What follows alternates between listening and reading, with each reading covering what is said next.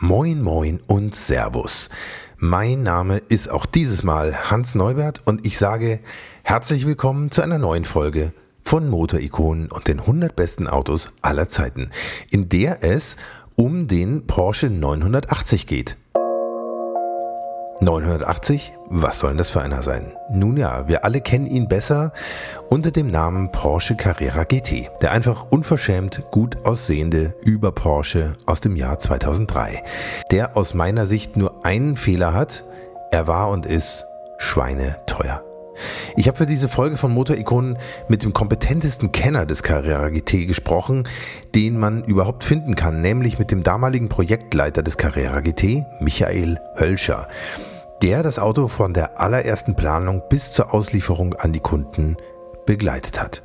Er wird uns unter anderem erzählen, wie das Projekt überhaupt losging, über die schwierige Suche nach dem richtigen Kohlefaserproduzenten, warum er teilweise schlaflose Nächte hatte, über heftige Vorstandssitzungen mit Wendelin Wiedeking, warum der Schaltknauf des Carrera GT zur Hälfte aus Holz ist, wie viele Kilometer er dieses Auto selber gefahren hat und warum er am Morgen vor dem Gespräch mit mir nochmal Walter Röhrl persönlich angerufen hat.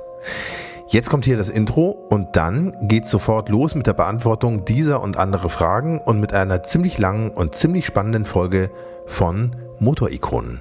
Bis gleich.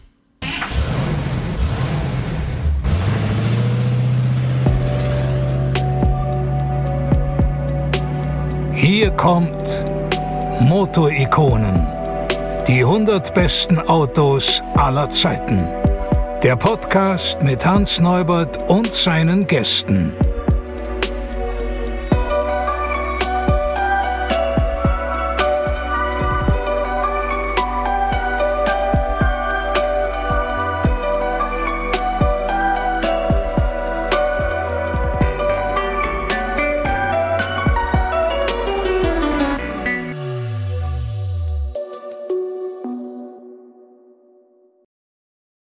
Herzlich willkommen beim Motorikon Michael Hölscher. Ja, schön, Freut Dank, mich dass ich hier sein darf. Ja, super. Ganz toll. Ganz Ja. toll. Wir sitzen hier in einem Restaurant in Böblingen und ich hoffe, dass die Hintergrundgeräusche uns nicht zu viel kaputt machen, aber wir quatschen einfach so, wie uns der Schnabel gewachsen ich, ist. Ich meine, die Lokation haben Sie ja wirklich gut gewählt. Das ist ja hier genau neben der Motor World. Genau. Da könnte man sich eigentlich abends einschließen lassen Genau. und die, die Nacht verbringen. Also, Schön wär's. Ja, ja, ja, ja. Das Auto, was, über was wir heute reden werden, steht ja auch drüben. Jedenfalls ein Exemplar davon, habe ich gerade gesehen. Äh, Ganz toll. Möge sein Geist ein bisschen hier herüberwehen und unser Gespräch begleiten. ja? Gut, dann legen wir einfach mal los. Und ich habe mich die ganze Zeit gefragt, Herr Hölscher, wie sind Sie überhaupt zu Porsche gekommen? Das ist ja der Traumjob eigentlich für jeden, der äh, Ingenieur ist. Ähm, wer möchte eigentlich nicht bei Porsche arbeiten? Ja, durchaus. Also mein Weg zu Porsche war relativ geradlinig. Ähm, Ich habe in Hannover Maschinenbau studiert und mich damals schon in Richtung Fahrzeugtechnik vertieft. Und eigentlich war von vornherein klar, ich wollte mich in die Automobilindustrie bewerben. Habe dann, als ich 1982 den Abschluss gemacht habe, das Diplom, mich natürlich an, bei verschiedenen Autoherstellern beworben und habe das große Glück gehabt, dass ich sogar äh, zwischen zwei sehr guten Fahrzeugherstellern wählen konnte. Also ich hätte bei Mercedes anfangen können in der Getriebeberechnung und dann halt bei Porsche äh, als Versuchsingenieur. Und ich muss ganz klar sagen, da hat der Spieltrieb natürlich gewonnen. Und äh, so bin ich dann zu Porsche gekommen. Und zwar in die Abteilung Akustik und Schwingungen. Habe ich am Anfang gar nicht gewusst, was da alles so gemacht wird. Hätte ich mich jetzt auch gefragt, was da gemacht wird. aber jedes Auto macht Geräusche und macht Schwingungen. Manche will man haben, manche will man gar nicht haben.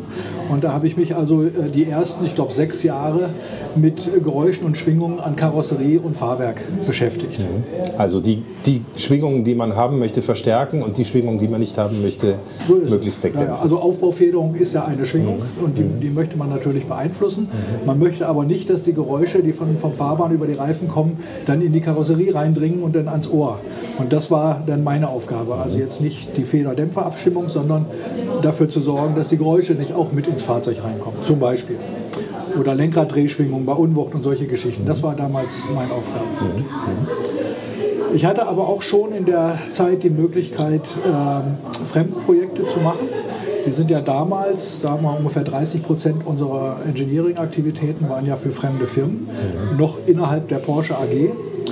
Und äh, da habe ich auch einige Fremdprojekte gemacht und habe das Glück gehabt, dass ich ein Projekt übernehmen konnte, weil mein damaliger äh, Gruppenleiter die Firma gewechselt hat. Und ich habe dieses Projekt wohl nicht ganz schlecht zu Ende gebracht und habe dann die Möglichkeit bekommen, in eine Abteilung zu wechseln, wo Großprojekte für äh, externe Auftraggeber dann äh, gelaufen sind und geleitet werden. Muss man vielleicht dazu sagen, Fremdprojekte, also Porsche hat immer wieder ja auch als Entwicklungsbüro für andere Marken ja, ja. gearbeitet, unter anderem Harley Davidson Motoren entwickelt genau. oder auch mal, glaube ich, für, für Lader gearbeitet und solche Geschichten, äh, also alle möglichen, alle möglichen Aufgaben ja, übernommen. Eigentlich war der Beginn von Porsche ja ein Konstruktionsbüro. Und äh, erst nach dem Zweiten Weltkrieg, als äh, dann die Fahrzeugfirma aufgebaut wurde, hat man sich natürlich erstmal um die eigenen Fahrzeuge gekümmert. Dann war es aber so, dass die Aufwendungen, die man betreiben musste, natürlich immer größer und größer wurden und auch die Prüfstände, Testgelände und so weiter äh, wurden aufwendiger. Und eine kleine Firma wie Porsche, die musste natürlich im Prinzip den gleichen Park an solchen Sachen aufbauen wie ein VW oder, oder Opel, die das dann auf viel mehr Fahrzeuge finanziell verteilen konnten. Und dann kam natürlich die Idee auf, dass man äh, diese Einrichtungen, Prüfstände und das Prüfgelände dann auch äh, für externe Aufträge dann nimmt und damit dann auch eine gewisse Abschreibung für diese Einrichtungen dann äh, bekommt. Ja. Ja, und ich habe dann also äh, circa acht Jahre äh, verschiedene Fremdprojekte gemacht. Ich muss sagen, da habe ich sehr viel Glück gehabt. Zum einen habe ich sehr interessante Projekte bekommen. Zum zweiten darf ich. Können Sie ein paar Beispiele nennen oder ist das alles geheim? Ja, das wollte ich gerade sagen. Zum zweiten habe ich das Glück gehabt, dass ich darüber reden darf. Das mhm. ist ja nicht ganz üblich, mhm. dass man darüber reden darf. Manche Firmen erlauben es oder wollen es sogar. Manche Firmen möchten es eigentlich nicht. Und ich habe eben Glück gehabt, dass ich den Mercedes 500e den Audi RS2 machen durfte und dann zum Schluss den Opel Safira noch. Mhm. Mhm. Dann kam natürlich auch eine Zeit, wo ich Der aufregendste von den dreien, der Opel Safira.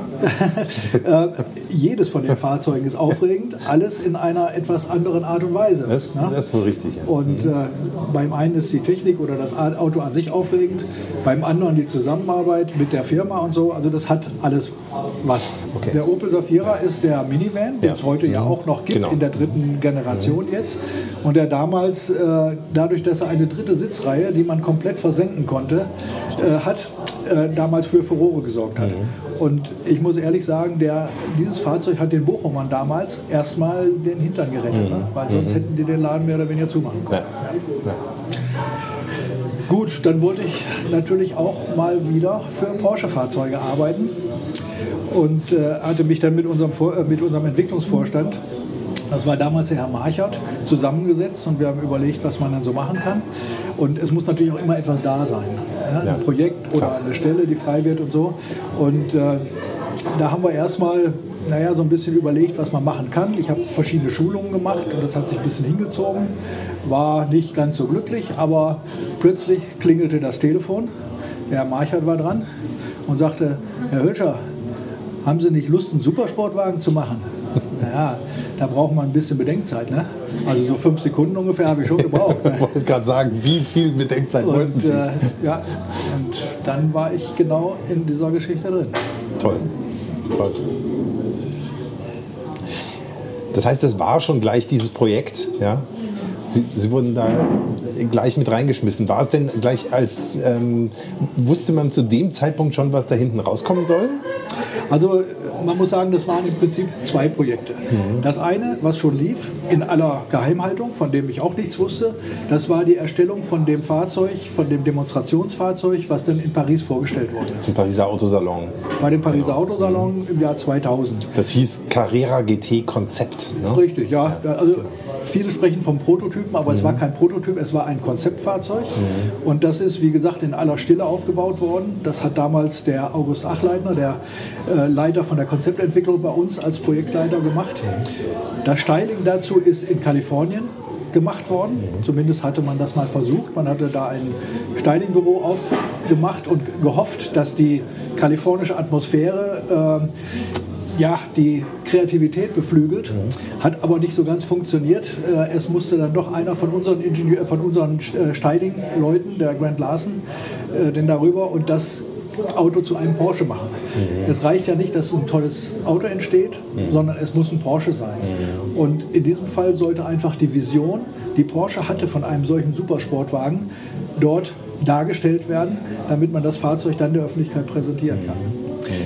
Das war das War aber wohl kein Schaden, ne? weil ich meine, schon das Konzeptfahrzeug war ja wirklich ein bildschönes Auto. Ne? Ja.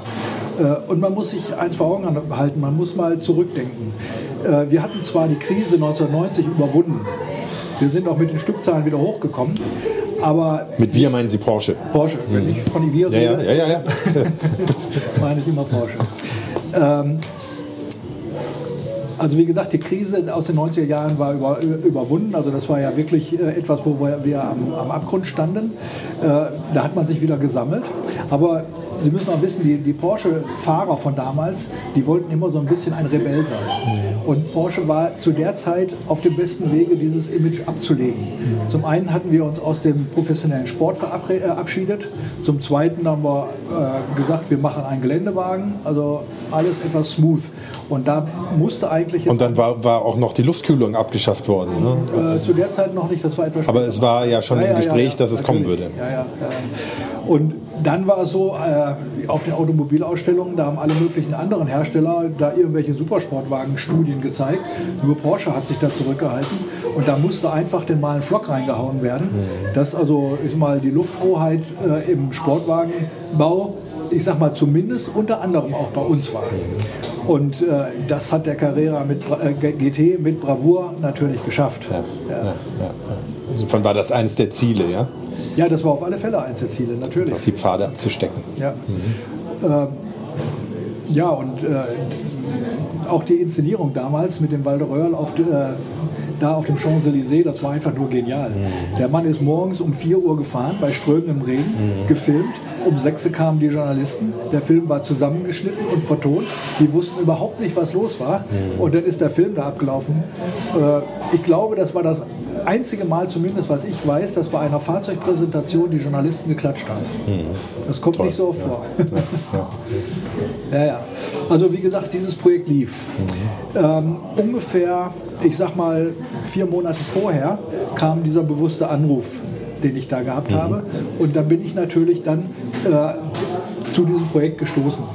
Und meine Aufgabe war dann schon einmal vorzubereiten, dass man ein solches Auto auch in die Serie bringen kann.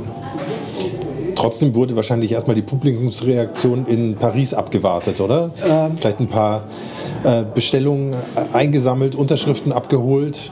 Jein, natürlich ist das ab, äh, abgewartet worden. Auf der anderen Seite wollten wir natürlich schon mal wissen, ob wir sowas überhaupt bauen können. Mhm. Komplett neue Technologie, neue Materialien.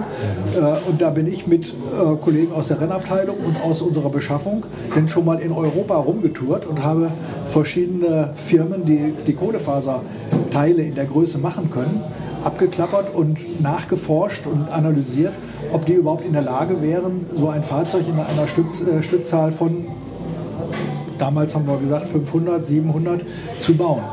Darf man ja auch nicht vergessen, wann das war. Ne? Ich meine, heutzutage Autos aus Kohlefaser ist irgendwie fast schon zum Allerweltsding verkommen, aber damals war das eben noch wirklich ein revolutionärer Werkstoff sozusagen. Ne? Zumindest, zumindest für Fahrzeugteile dieser Größe. Ja, also die Technologie an sich stand. Zum einen ja. in, der, in der Luft- und Raumfahrt, zum zweiten in der Formel 1. Und die Firmen, die wir da besucht haben, die waren eben auch entweder Luft- und Raumfahrt, mhm. die haben Teile gemacht, erste Sahne, mhm. konnten sie aber nicht bezahlen, mhm. oder die äh, aus dem Rennsport kamen, die haben Teile schnell gemacht, die waren einigermaßen bezahlbar, aber die Qualitätsansprüche, die wir an Serienfahrzeuge haben, die wurden da nicht unbedingt abgebildet. Und da den richtigen zu finden, der da den Spagat schafft, das war sehr schwierig. Mhm. Und in Paris wollten wir den Leuten sagen, wir haben hier ein Fahrzeug auf die Beine gestellt und wir wissen aber auch, es geht wir können es umsetzen. Wir haben mal schon mal das grobe Skelett. Und das war meine Aufgabe in den ersten vier Monaten bis Paris, bis zu der Autoausstellung, äh, das zu analysieren, wie das möglich ist. Mit welchen Partnern können wir das machen, mit welcher Technologie können wir das machen und so weiter. Das hieß noch nicht, dass wir da denn äh, wissen, was das Auto denn kosten wird, wie viele Leute wir brauchen und so weiter, sondern das war erstmal grob, dass wir sagen können, jawohl, wir zeigen euch das Auto, ihr könnt euch auch schon mal darauf melden aber alles Weitere, da brauchen wir noch eine Zeit dazu. Mhm. Mhm. Verstanden. Ein Problem war, oder was heißt ein Problem? Äh, wir hatten ja ein Auto da, dargestellt, was fährt. Der Walter ist damit gefahren und dann kommen wir und sagen, ja, wenn wir das Auto machen, brauchen wir ungefähr drei Jahre. Da sagt jeder, hey, wieso drei Jahre? Das Auto fährt. Geht damit in eure Werkstatt und baut das. Hätte ich jetzt auch gesagt. Ja, ist doch ganz einfach. Und äh, das geht natürlich nicht. Das Auto, was da ge äh, gezeigt worden ist, das zeigt den Geist, das zeigt die Idee, aber mitnichten die Technik. Darum habe ich gesagt, es war kein Prototyp, es war ein Konzeptauto. Beispiel, das Monocoque von diesem Auto war nicht aus Kohlefaser. Da hat man eine Boxster-Karosserie genommen, abgeschnitten, schwarz angemalt und gesagt, da tun wir jetzt mal so, als ob das Kohlefaser ist. Oder der Motor. Der Motor war ein echter Rennmotor mit einer echten Rennkupplung. Den konnte Walter Röhrl mit seinem goldenen Füßchen gut fahren. Aber das wäre mitnichten etwas gewesen für einen normalen Fahrer, schon gar nicht Abgasgesetz und so weiter, gar nicht. Und das Getriebe, was da dran war, war auch ein Original-Renngetriebe. Der Rennwagen hat natürlich einen ganz anderen Radstand. Das heißt, die Antriebswellen, die waren da unter einem Winkel drin. Wenn der Walter einmal richtig Gas gegeben hätte, dann wären die oben aus der Haube wieder rausgeflogen. Sowas. Oder Benzintank, war nur ein Kanister drin. Ne? Damit man ein Bild hat, was, wie das Auto aufgebaut worden ist. Aber sowas ist normal. Glaubt man nicht, ne? wenn man es von außen sieht, sieht es einfach makellos aus. Genau. Ne? Und Ja. so ist das Ziel erreicht worden. Also das ist normal, wie man Konzeptautos baut, auch mit den Mitteln und also mit den finanziellen Mitteln, mit den technischen Mitteln, die man hat. Aber es muss das rübergebracht werden, was ich damit mit diesem Auto erreichen will. Und das ist ganz klar geschafft worden. Ne? Und äh, ja, Sie hatten gesagt, äh, schon, schon mal Bestellordern. Wir haben also damals gesagt, wir nehmen Interessentenordern auf. Also noch nicht Bestellungen, sondern wir haben gesagt, wer sich interessiert, der kann sich melden und wenn es dann losgeht, ist er auch vorne mit auf der Liste. Ähm, was damals ein bisschen zur Verwirrung geführt hat, war, dass wir äh, gesagt haben, naja, wir werden ungefähr 700 Autos bauen. Da hat der eine oder andere in den Hals bekommen, äh, wir würden die Stückzahl limitieren. Und das haben wir nie gesagt während der ganzen Bauzeit von dem Fahrzeug, sondern wir haben immer gesagt, also wer denn noch kommt und eins haben möchte, der bekommt auch noch eins. Und so sind es hinterher die 1270 Autos geworden, die an Kunden gegangen sind. Damit haben wir schon eine spätere Frage von mir geklärt. Es Genau. kursieren ja verschiedene Zahlenangaben. Ja. Man liest auch mal äh, 1282, andere schreiben wieder einfach die 1500 ab. Also es waren 1270 sind gebaut worden. Ja, also wir hatten äh, dann irgendwann mal gesagt, also bei 1500 hören wir auf. Und dann war es aber so, dass die Bestelleingänge dann irgendwann auch dann runtergegangen sind und äh, dann, dann mussten wir eine Marke setzen und da haben wir geguckt, wie viele Teile sind im Vorlauf, wie, wie viel kann man noch bauen, haben das abgeschätzt und das waren dann diese 1270. Die 1282, da sind einfach die, äh, die, die Vorserienfahrzeuge dabei. Ja. Und die sind aber nicht Okay. an Kunden verkauft worden. Also 1270 sind ja auch durchnummeriert in der Mitte auf der Mittelkonsole. Und die Vorserienautos hatten alle 0000. Und die stehen im Museum. Oder teilweise sind sie auch als äh, Vorprototypen genommen worden bei der 918-Entwicklung. Ah, okay. Sakri.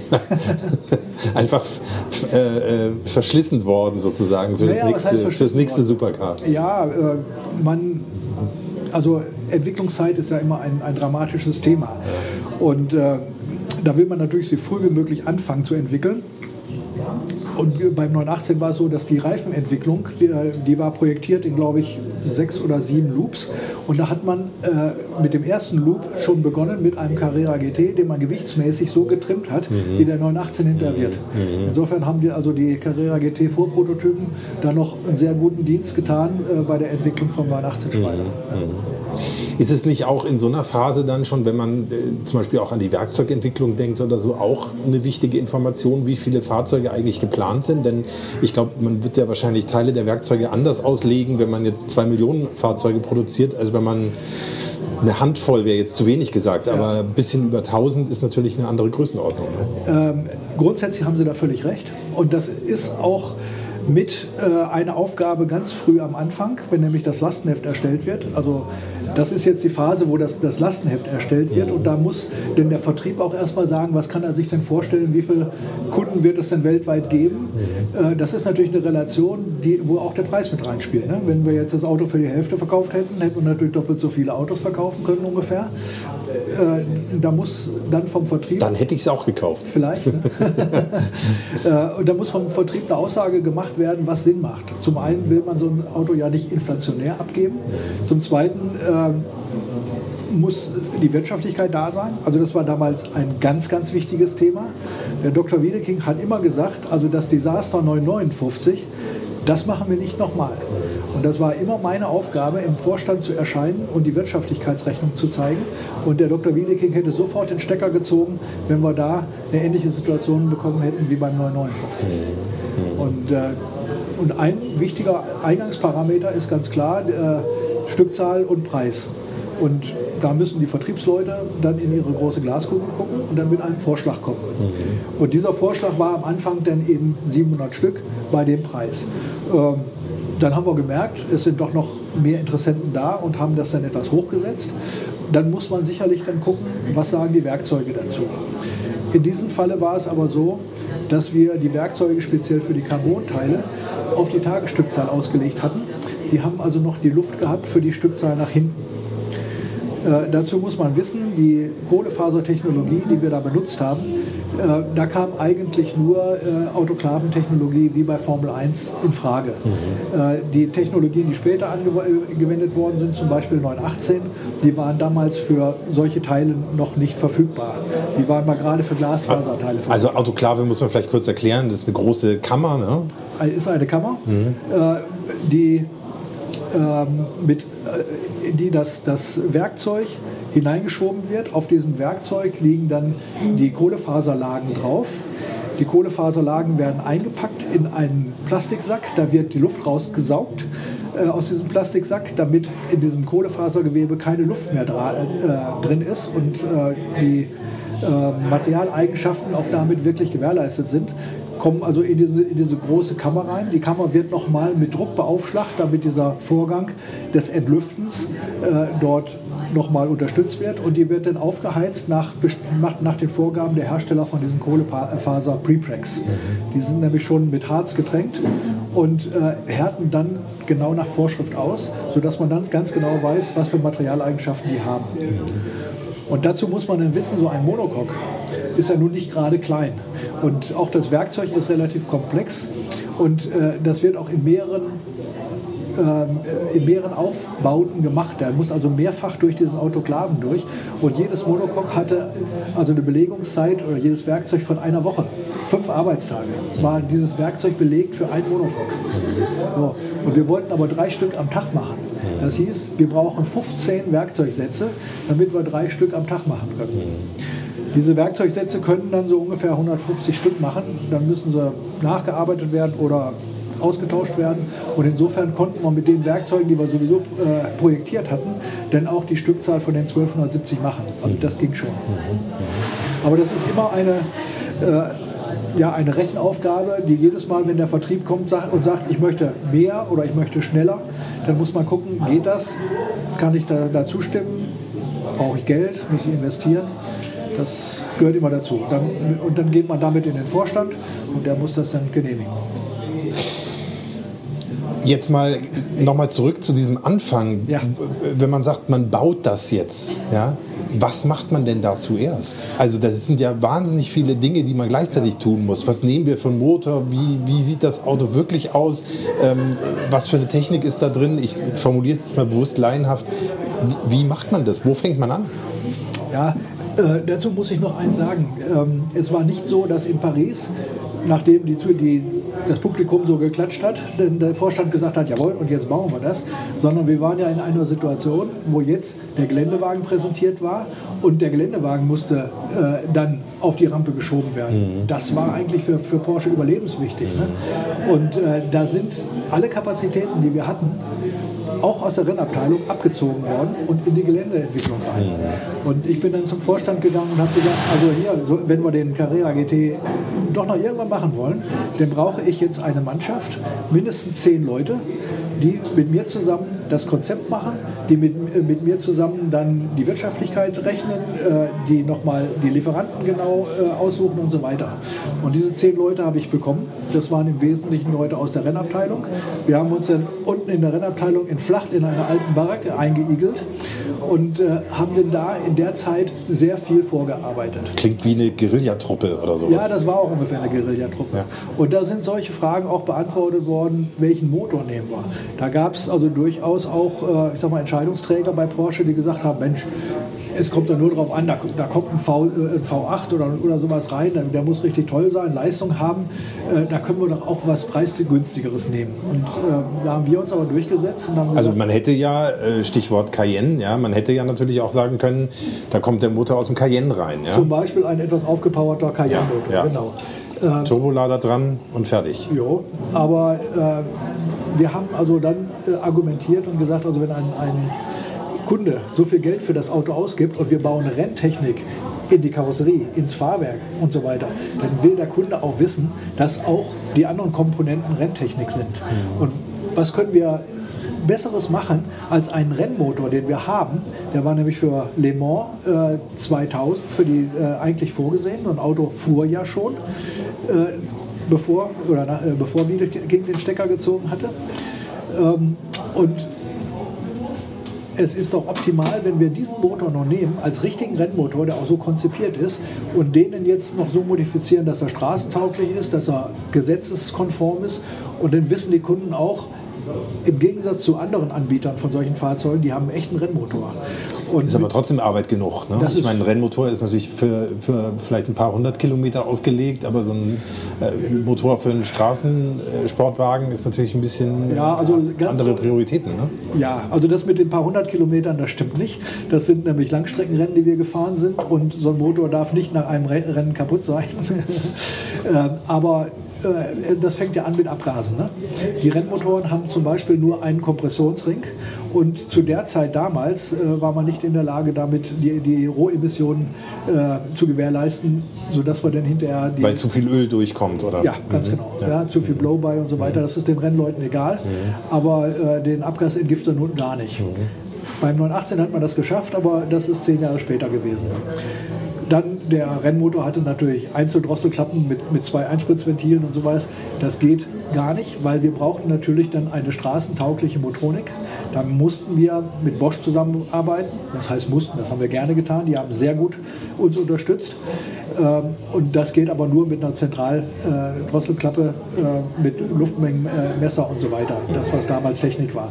Das musste umgestellt werden. Ne? Und allein der zweite Kolbenring, der bedeutete dann, dass die Deckhöhe auch höher gemacht werden musste, weil im Rennmotor macht man nichts rein, was man nicht braucht. Ne? Also das heißt, die Werkzeuge für den Block waren anders, die mussten neu gemacht werden. Ne? Die Durchströmung von, äh, die, vom Kühlwasser, das musste noch optimiert werden. Das war bei dem Rennmotor, äh, war man da auch noch gar nicht so weit. Ne? Aber in der Grundkonzeption konnten ja. Sie auf diesen Rennmotor ja, ja, ja, ja. Zylinderwinkel, äh, ähm, Hu-Bohrung am Anfang. Wir haben hinterher die Bohrung nochmal geändert, weil wir von den 557 PS, 5,5 Liter, sind wir dann auf die 5,7 mit 612. Das haben wir über die Bohrung gemacht. Ähm, Wofür haben Sie das gemacht? Für die Fahrbarkeit oder für. Nee, für, wegen der Konkurrenzsituation, weil wir ah. mittlerweile wussten, was die anderen Hersteller mhm. so auf die Rampe schieben. Mhm. Und, ähm, Wen hatten Sie im Blick? Haben Sie nach Maranello geguckt? Oder ja, nach? natürlich. Also äh, es war klar, es waren zwei Autos, die für uns jetzt ernsthaft äh, betrachtet werden müssen. Das ist, war einmal natürlich der Nachfolger vom äh, F, F50 damals, mhm. später der Enzo, hieß er Enzo, oder eben der Mercedes SLR von mhm. McLaren. Und äh, der Mercedes SLR äh, ist vom Konzept her anders. Also äh, ist ein tolles Auto auch geworden, aber äh, er ist eben, ja, wie gesagt, ein anderes Konzept. Da ist äh, eher eine, Mono, eine Kohlefaserkarosserie, bei uns ist ein Mono, äh, äh, Kohlefaser-Monocoque. Das ist eher vergleichbar gewesen äh, mit dem Enzo. Da haben wir uns also da schon äh, mehr mit verglichen, ganz klar, mhm. ganz klar. Und als wir da wussten, wo ungefähr da die Leistungsdaten sind, da haben wir auch noch mal geguckt, was wir aus dem Motor rausholen können. Aber ansonsten war für uns eigentlich immer klar, wir wollten die alte Porsche-Prämisse hier auch wieder äh, aufleben lassen. Nicht der stärkste Motor, nicht der größte Hubraum, sondern das beste Konzept. Und für uns war von vornherein nicht die Höchstgeschwindigkeit ausschlaggebend, sondern Rundenzeiten. Ich habe immer gesagt, wenn wir sagen, ein Auto ist schnell, dann meinen wir nicht kmh, dann meinen wir Sekunden. Mhm. Natürlich Nordschleife. Mhm. Ja? Mhm. Und äh, das war eben auch eine Arbeit in der Zeit, zu überlegen, wie kriegen wir das hin. Und jeder Renningenieur weiß, Schwerpunkt nach unten, Schwerpunkt nach unten, Schwerpunkt nach unten. Und das ist auch der Grund, warum man äh, in, in diesen Fahrzeugen, auch in der Formel 1, keine Boxermotoren nimmt, sondern V-Motoren. Das hat man schon ziemlich schnell festgestellt, dass bei einem V-Motor letztendlich der Schwerpunkt niedriger ist. Ja, man darf jetzt beim Boxermotor nicht an den Zweizylinder-Motorradmotor denken, wo der Auspuff vorne rauskommt, sondern bei so einem Vier- oder Sechszylinder-Boxer muss immer ein Kanal nach unten rausgehen, meistens der Auspuff, und das, äh, und, und das Frischgas kommt von oben rein. Und den Auspuff können Sie nicht beliebig eng knicken, sonst kriegen Sie da die Gase nicht raus. Das heißt, Sie haben da ein relativ leichtes Gebilde unter den Zylindern, äh, wegen denen Sie den Motor wieder anheben müssen. Da nützt Ihnen der schöne tiefe Schwerpunkt von den Zylindern nichts, wenn Sie das ganze Gebilde anheben müssen. Genau, dann muss der ganze Motor eben höher liegen Ja, genau. und dann ist ein Boxermotor plötzlich gar nicht mehr so ein, So garantiert gar nicht mehr so einen schwer, schweren Tiefpunkt, Genau. einen Tiefen tiefen Schwerpunkt, garantiert gar nicht mehr so einen tiefen Schwerpunkt, wie eben ein V-Motor das machen würde. Darum die ganzen Ja. Formel-1-Fahrzeuge seit ewigen Zeiten äh, V-Motor. Ne? War es trotzdem äh, innenpolitisch schwierig durchzusetzen, denn man hätte ja natürlich bei einem Super Porsche sozusagen eigentlich nach der langen Zeit mit Boxermotoren, sage ich mal zumindest mit externem Blick drauf getippt, dass Porsche sich auch bei so einem Fahrzeugkonzept für einen Boxermotor entscheiden. Also die Diskussionen sind natürlich da gewesen, rein jetzt aus traditionellen Gründen das äh, zu machen. Aber ähm, in dem Augenblick, wo wir argumentiert haben, aus der Mannschaft heraus, es wird hinterher Vergleichstests geben auf der Rennstrecke und da möchten wir eigentlich vorne auf dem Treppchen stehen und nicht hinten, äh, dann haben wir also da die Diskussion beenden können. Ne? Aber es war eine zweite Sache ganz wichtig. Äh, bei den Formel 1 Motoren, da haben sie Kupplungen, die sind so groß hier wie die Untertasse oder noch kleiner sogar. Damit können die den Motor auch wirklich tief machen. sagen Sie mal, sagen Sie in Zentimetern, was bedeutet das Also bei gegenüber einer herkömmlichen Kupplung? Ja, bei, einer, bei den Formel 1 Motoren dürften die so bei, bei 110 mm oder 120 mm sein, gegenüber 240 mm oder sowas einer normalen Kupplung. Äh, Und da haben wir natürlich gesagt, da müssen wir auch was tun. Äh, unser erster Weg war, zu einem Zulieferer zu gehen, von dem wir Kupplungen äh, natürlich beziehen. Und da wurde uns gesagt, ja, wir haben eine, äh, eine Carbon-Kupplung in der Entwicklung, die hält 100.000 Kilometer. Da haben wir gesagt, prima, die nehmen wir. Das Dumme war nur, dass der äh, Kundendienstingenieur, der uns das versprochen hatte, leider nicht mehr allzu lange in der Firma war und sein Nachfolger hat gesagt, hm, können wir leider nicht garantieren.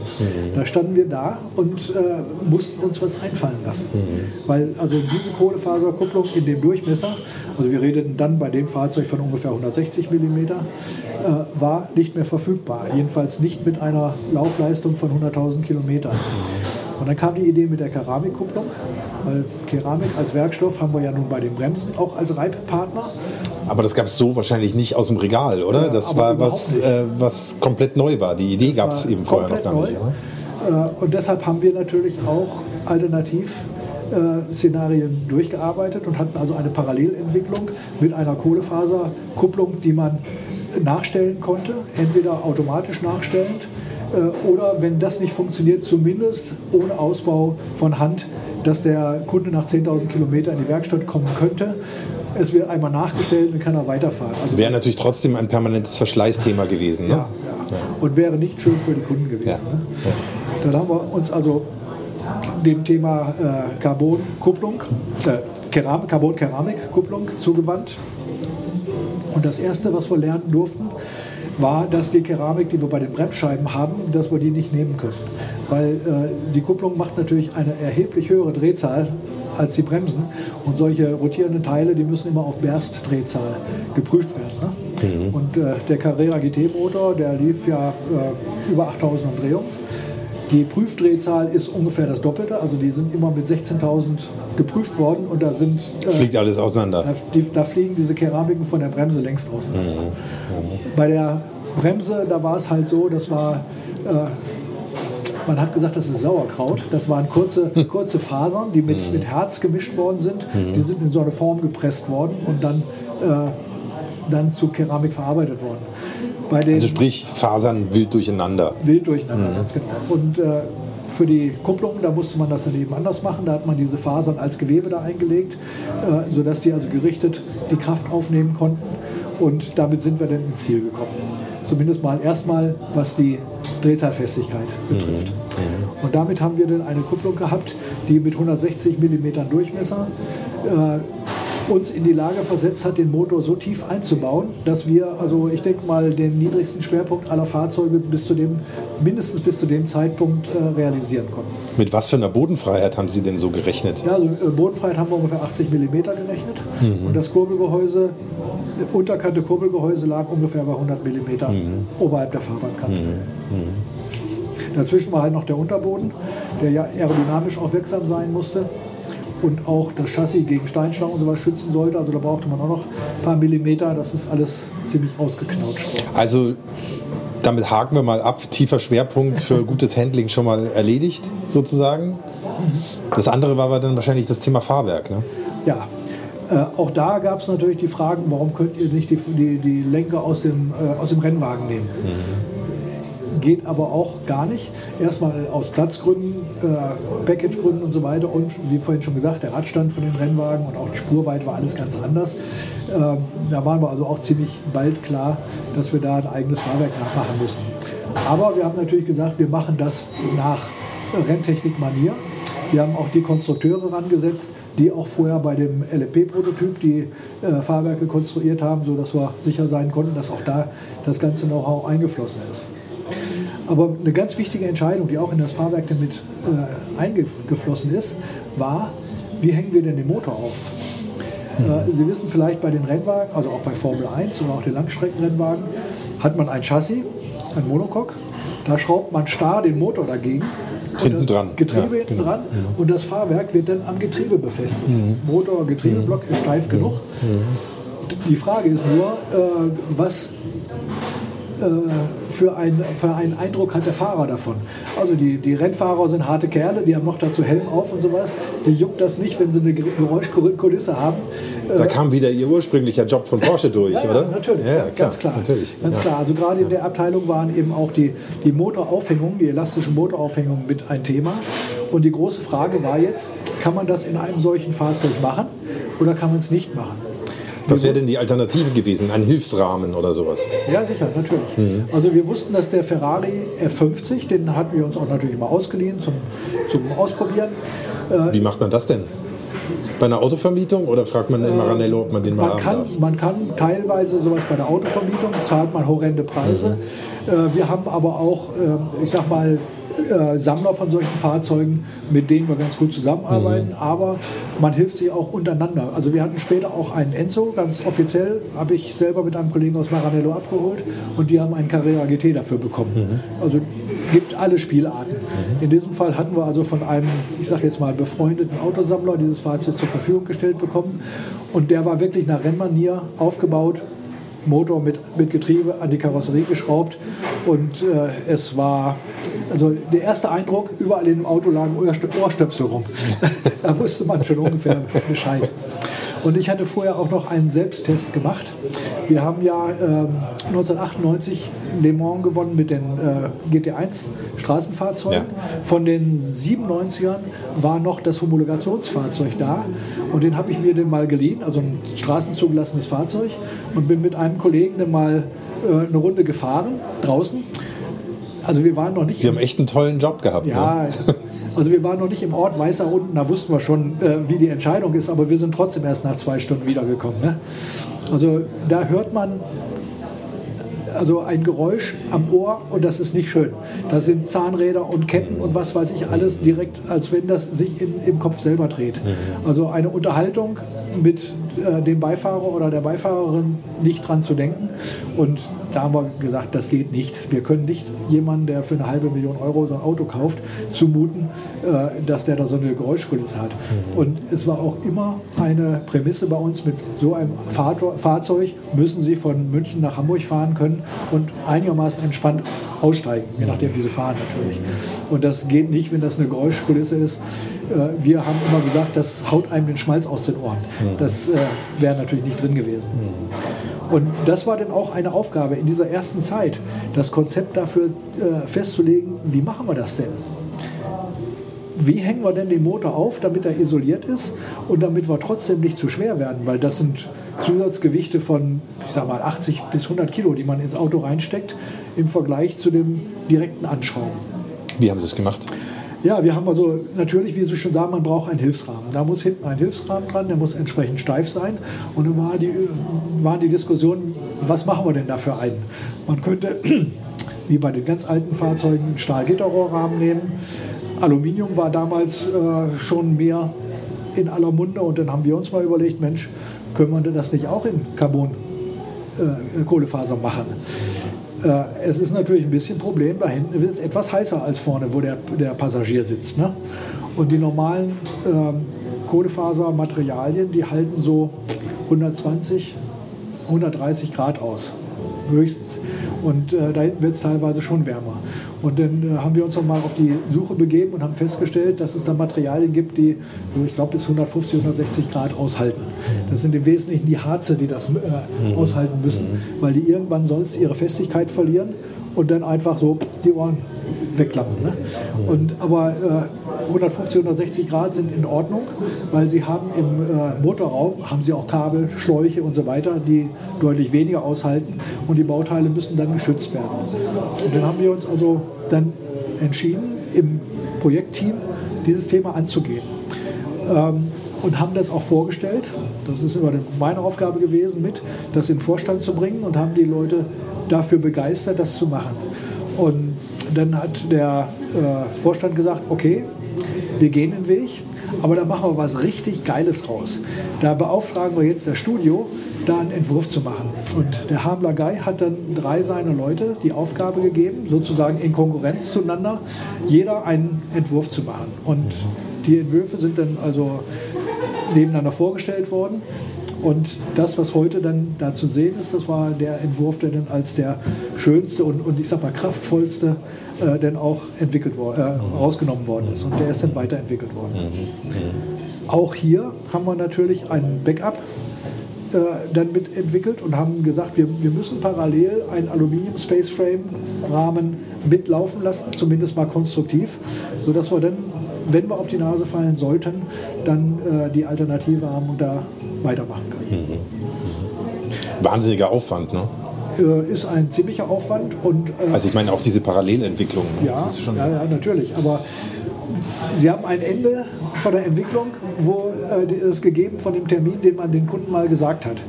Ja, 2003 September 2003 fangen wir mit der Produktion an. Da kann man dann vielleicht noch mal ein, zwei Monate, wenn es unbedingt sein muss, dann noch mal äh, raus äh, schinden, wenn man da Probleme hat. Aber man kann den Kunden nicht sagen, also du musst jetzt noch mal ein Jahr oder vielleicht zwei Jahre warten, weil wir da ein bisschen falschen Weg gegangen sind. Mhm.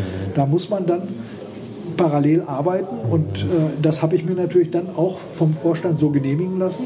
Das kostet Geld, das muss dann in der Wirtschaftlichkeit mit abgebildet sein mhm. und dann haben wir das gemacht.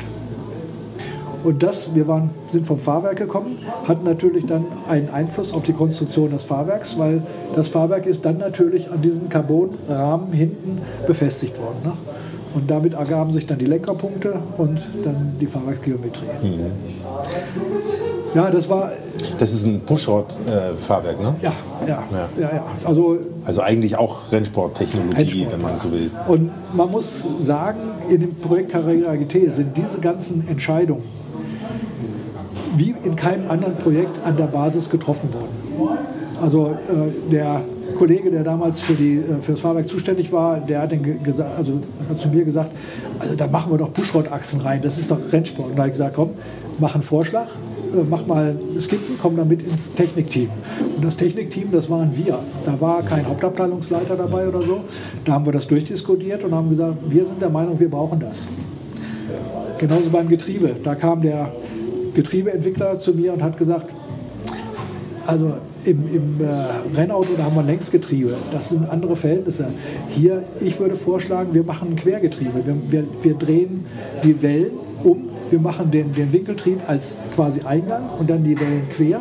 Dann kann man nochmal einen Hochtrieb machen. Dann haben wir die, die Verkürzung vom Radstand. Wir haben die, die Runterlegung vom Schwerpunkt. Und wir haben hinten den Platz für, für einen Diffusor. Habe ich auch gesagt, Richard, mach einen Vorschlag, kommen ins Technikgespräch, stellen wir das vor. Wir haben es im Team entschieden es musste natürlich im Vorstand auch dann bestätigt werden. Aber der Vorstand hat uns dann so viel äh, ja, Entscheidungsfreiheit oder äh, äh, Verantwortung zugetraut, dass sie dann gesagt haben, jawohl, machen wir. Mhm. Und so hat das äh, dann auch funktioniert. Das Moto-Ikonen Factsheet. So, vielleicht die richtige Stelle für ein paar schnelle Fakten zum Carrera GT. Gebaut von 2003 bis ins Jahr 2006 in einer Serie von 1270 Fahrzeugen. Auto Nummer 1270 steht übrigens aktuell im Porsche Museum in der Ausstellung. Da kann man das sehr schön aus nächster Nähe angucken. Aber wem der Weg nach Zuffenhausen zu weit ist, dem empfehle ich einen Besuch bei Motorikonen auf Instagram. Da werde ich in den nächsten Tagen ein paar Bilder von dem Auto einstellen.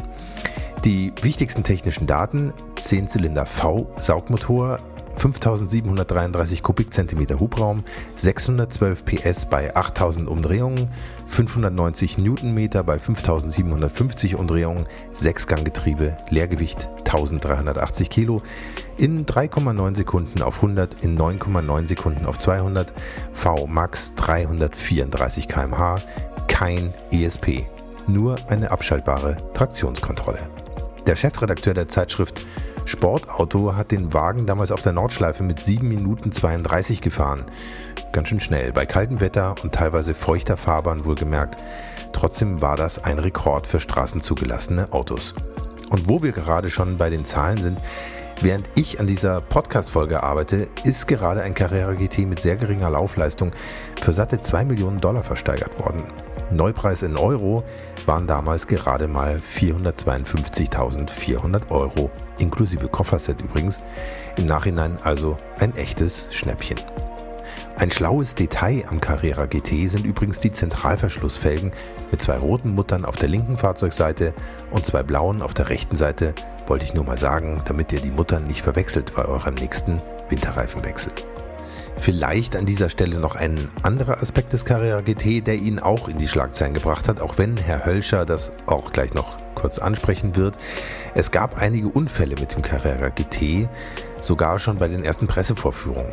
Nach dem tödlichen Unfall vom Filmstar Paul Walker im Jahr 2013 wurde Porsche von seiner Tochter Meadow Walker auf Schadenersatz verklagt. Auch der Entertainer und Autosammler Jay Leno hatte sich schon 2005 mit einem Carrera GT auf dem Talladega Speedway bei über 280.000 äh, nee, so schnell war es nicht, bei über 280 km/h gedreht. Passiert ist ihm dabei zum Glück nichts. Ob der Carrera GT wirklich konstruktive Mängel hat, wie manche damals behaupteten, oder ob man in einem Auto mit 612 PS ohne ESP ganz einfach ein bisschen vorsichtig sein sollte, wenn man kein Walter Röhrl ist, keine Ahnung. Wahrscheinlich hat aber Jeremy Clarkson recht, der über den Carrera GT gesagt hat, It really isn't an easy car to control. The clutch is brutal, the power is savage and the handling, you really are on a knife edge. Und wie immer an dieser Stelle gibt's auch einen kurzen Soundcheck vom Carrera GT.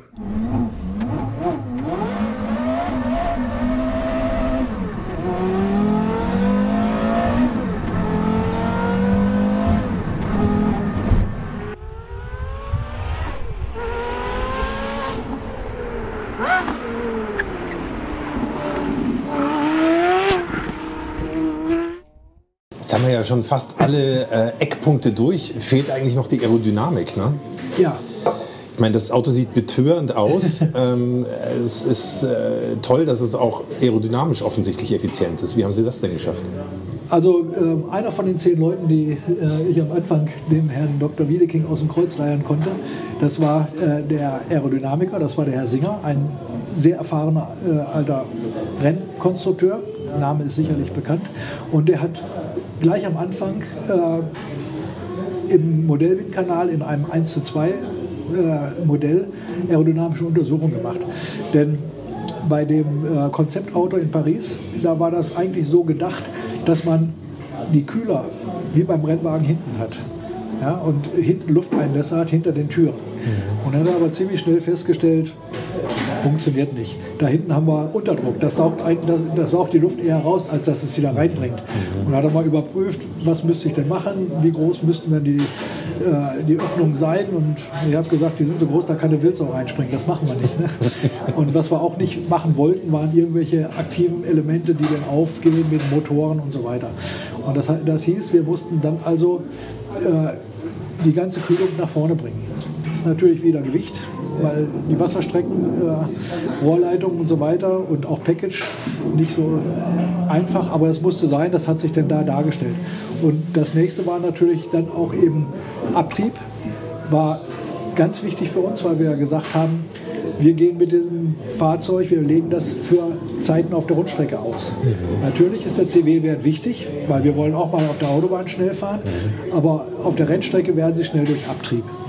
Und äh, deshalb hat äh, der Herr Singer dann in der, in der Phase äh, dann schon mal geguckt, was muss ich denn machen, wie muss ich denn im Wesentlichen den Unterboden äh, aerodynamisch optimieren, wo, wo, wo kann ich da die Fusoren reinmachen, wie muss ich den Flügel optimieren und so weiter. Äh, sodass wir dann ohne dass wir bereits Prototypen hatten, das an diesem 1 äh, zu 2 Modell schon mal, ich sag mal, zu 80, 90 Prozent denn ausentwickeln konnten. Mhm. Auch alles in der Zeit. Mhm. Macht man das im Windkanal oder ja, ja. berechnet man das? Oder, oder ähm, einen praktischen also, Fahrversuch? Wie macht man das? Also man, äh, heute kann man sehr viel berechnen, auch Aerodynamik und so weiter, Strömungsberechnung kann man machen.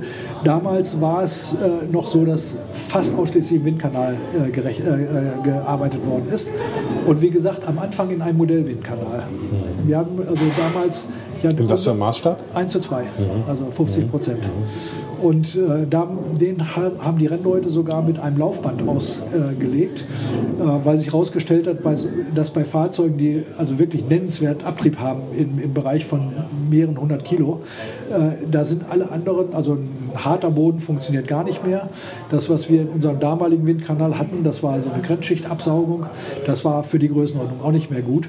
Also da ist das Einzige, was dann hilft, ist ein, ist ein Rollbandboden. Ne? Um die Fahrbahn zu simulieren, um die, die unter dem Auto ganz genau. quasi auch die ganze Zeit durchläuft. Ja, ja, ja ganz genau. Und äh, das haben moderne Windkanäle heute haben das. Äh, damals war das also noch nicht so äh, vorhanden und deshalb hatten die dann in dem 1 zu 2 Windkanal das äh, schon mal umgesetzt. Das war da einfacher zu machen. Und mit dem 1 zu 2, mit den Modellen, die waren halt relativ schnell herstellbar, ja, bevor man Prototypen hatte. Und dann, als wir natürlich Prototypen hatten, äh, sind wir auch mit den Prototypen in den 1 zu 1 Windkanal reingegangen, um, um Feinoptimierung zu machen. Mhm. Mhm. Was war denn das Grundkonzept, das aerodynamische? Wenn Sie Abtrieb erzeugen wollen, ja. müssen Sie entweder Querschnitt vergrößern, mhm. ja, dass Sie die Geschwindigkeit äh, erhöhen von dem, äh, mhm. äh, von, von, von, von, dem äh, Medium, also Luft, oder Sie müssen umlenken.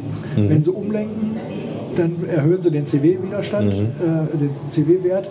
Wenn, wenn, sie also umlenken heißt äh, auf, auf, auf Deutsch gesagt Spoiler. Ja, ganz genau. Ja. genau. Damit bekommt man Wutabtrieb, aber damit mhm. versauen sie sich den CW-Wert. Mhm. Wenn sie Diffusoren machen, das heißt, sie erhöhen den Strömungsquerschnitt, mhm. das Gas muss sich ausdehnen, äh, sie erzeugen Unterdruck und äh, da haben sie also einen relativ geringen äh, Einfluss auf, auf den CW-Wert. Mhm. Und das wissen die Leute, die Rennfahrzeuge machen, das wissen die seit Jahren. Also mhm. äh, deshalb haben die also gar nicht angefangen mit dem flachen Unterboden, sondern es wurde von vornherein eben hinten ein Diffusor äh, eingeplant, darum unter anderem eben auch das Quergetriebe. Mhm. Man weiß auch, welchen Winkel, welcher Winkel da optimal ist. Ich glaube so 16 Grad oder sowas.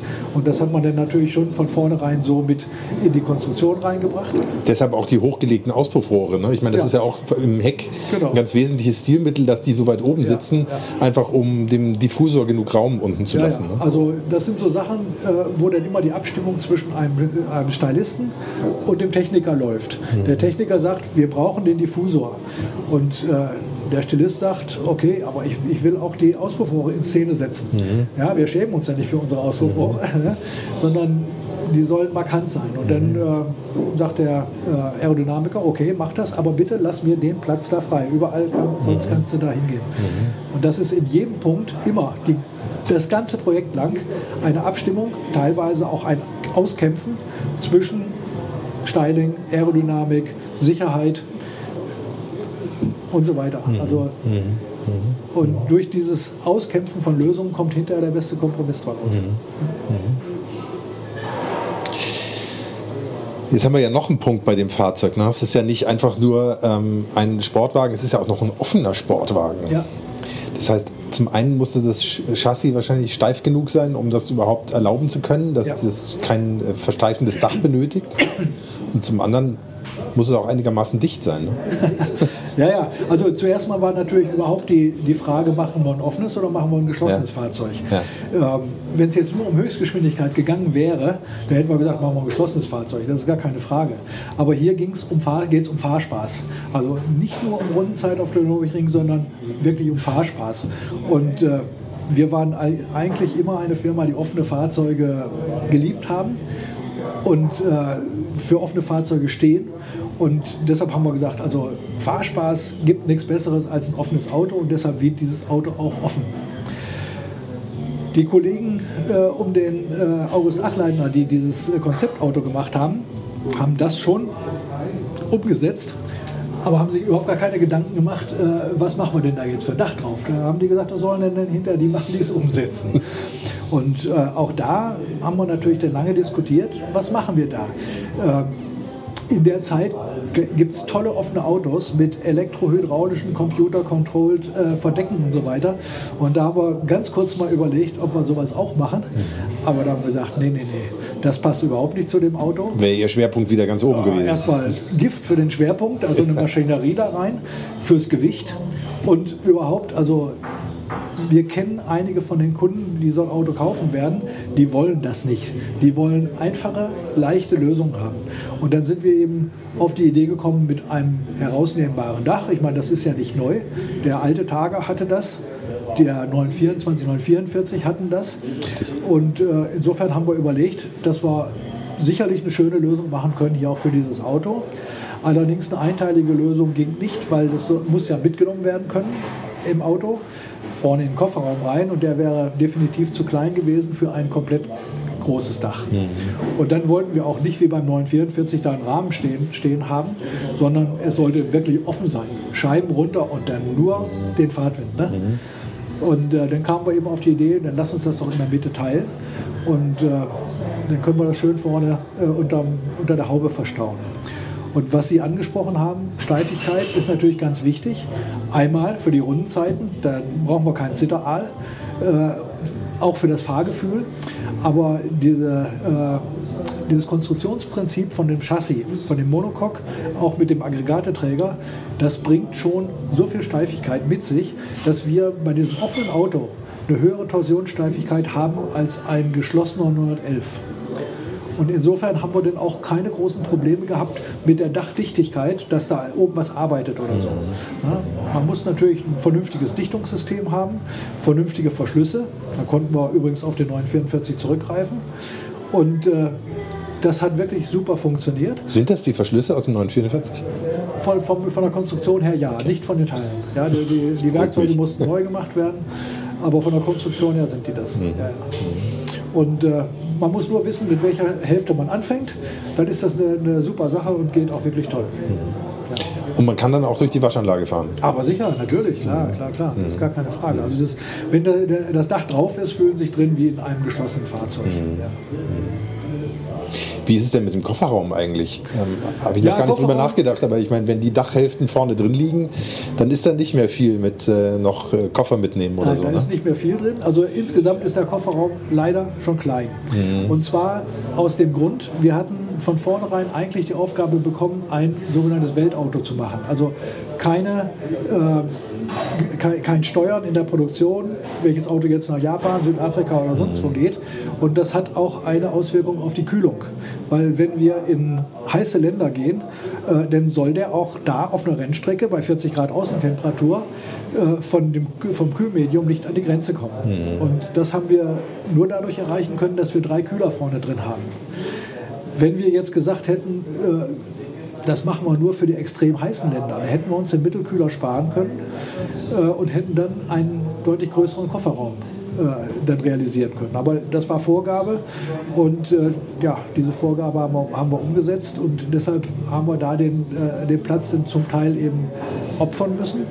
Wir sind dem dadurch entgegengetreten, dass wir ein äh, ein Kofferset maßgeschneidert haben für dieses Auto, was also jetzt nicht nur den Kofferraum genutzt hat, sondern auch den Raum hinter den Sitzen und an der Seite noch äh, von den Sitzen, sodass dann da also doch noch eine Grundausstattung mitgenommen werden konnte. Ja, ich meine, es wird immer belächelt, die Frage nach dem Kofferraum, weil es ja, so, so klingt wie äh, Kombi-Vergleich bei Automotoren Sport oder so. Aber natürlich ist es für so ein verlängertes Wochenende mit der Frau irgendwie unterwegs oder ja. so, ist es natürlich schon irgendwie Ganz eine Frage. Ne? Nee, und das war auch wirklich äh, ein, ein Thema, was auch äh, in den Vorstandssitzungen besprochen worden ist.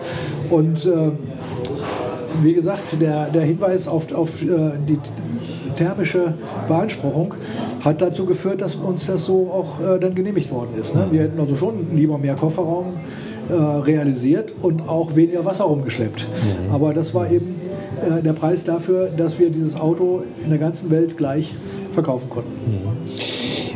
Wenn jetzt die Kühler vorne sitzen, wofür sind denn dann die doch noch vorhandenen seitlichen Einzüge in der Karosserie ja, wir haben hinter den Türen? Ölkühler haben wir äh, mhm. noch und, und äh, für, für die Klimaanlage, mhm. Klimakondensator. Mhm.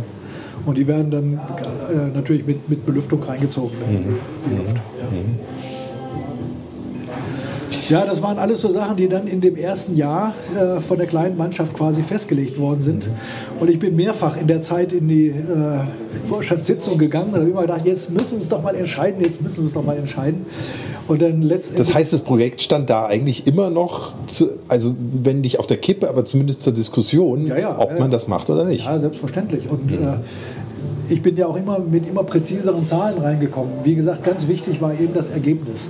Äh, es war klar, die Renditeerwartung an das Projekt ist eine andere gewesen als beim 911, beim, bei den Fahrzeugen, wo wir Geld mit verdienen, ne? oder beim Cayenne hinterher. Aber es war immer ganz klar, das Fahrzeug muss sein Geld einspielen. Wir müssen also Gewinn machen damit, weil wir wollen dem äh, dem Boxster-Kunden nicht sagen, dass er jetzt die, diese Fahrzeuge für die reichen Leute subventioniert. subventioniert. Mhm. Und wir wollen auch den Kunden sagen, Junge, du kannst ganz beruhigt jedem erzählen, das Auto hast du selber bezahlt. Da ist nichts subventioniert worden.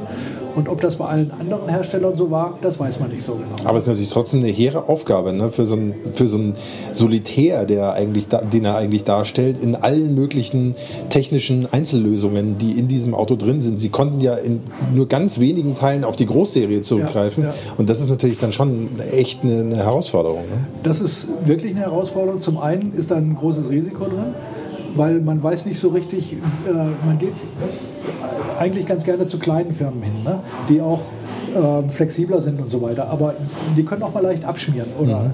ja, äh, oder bei den Qualitätsansprüchen daneben liegen und so weiter.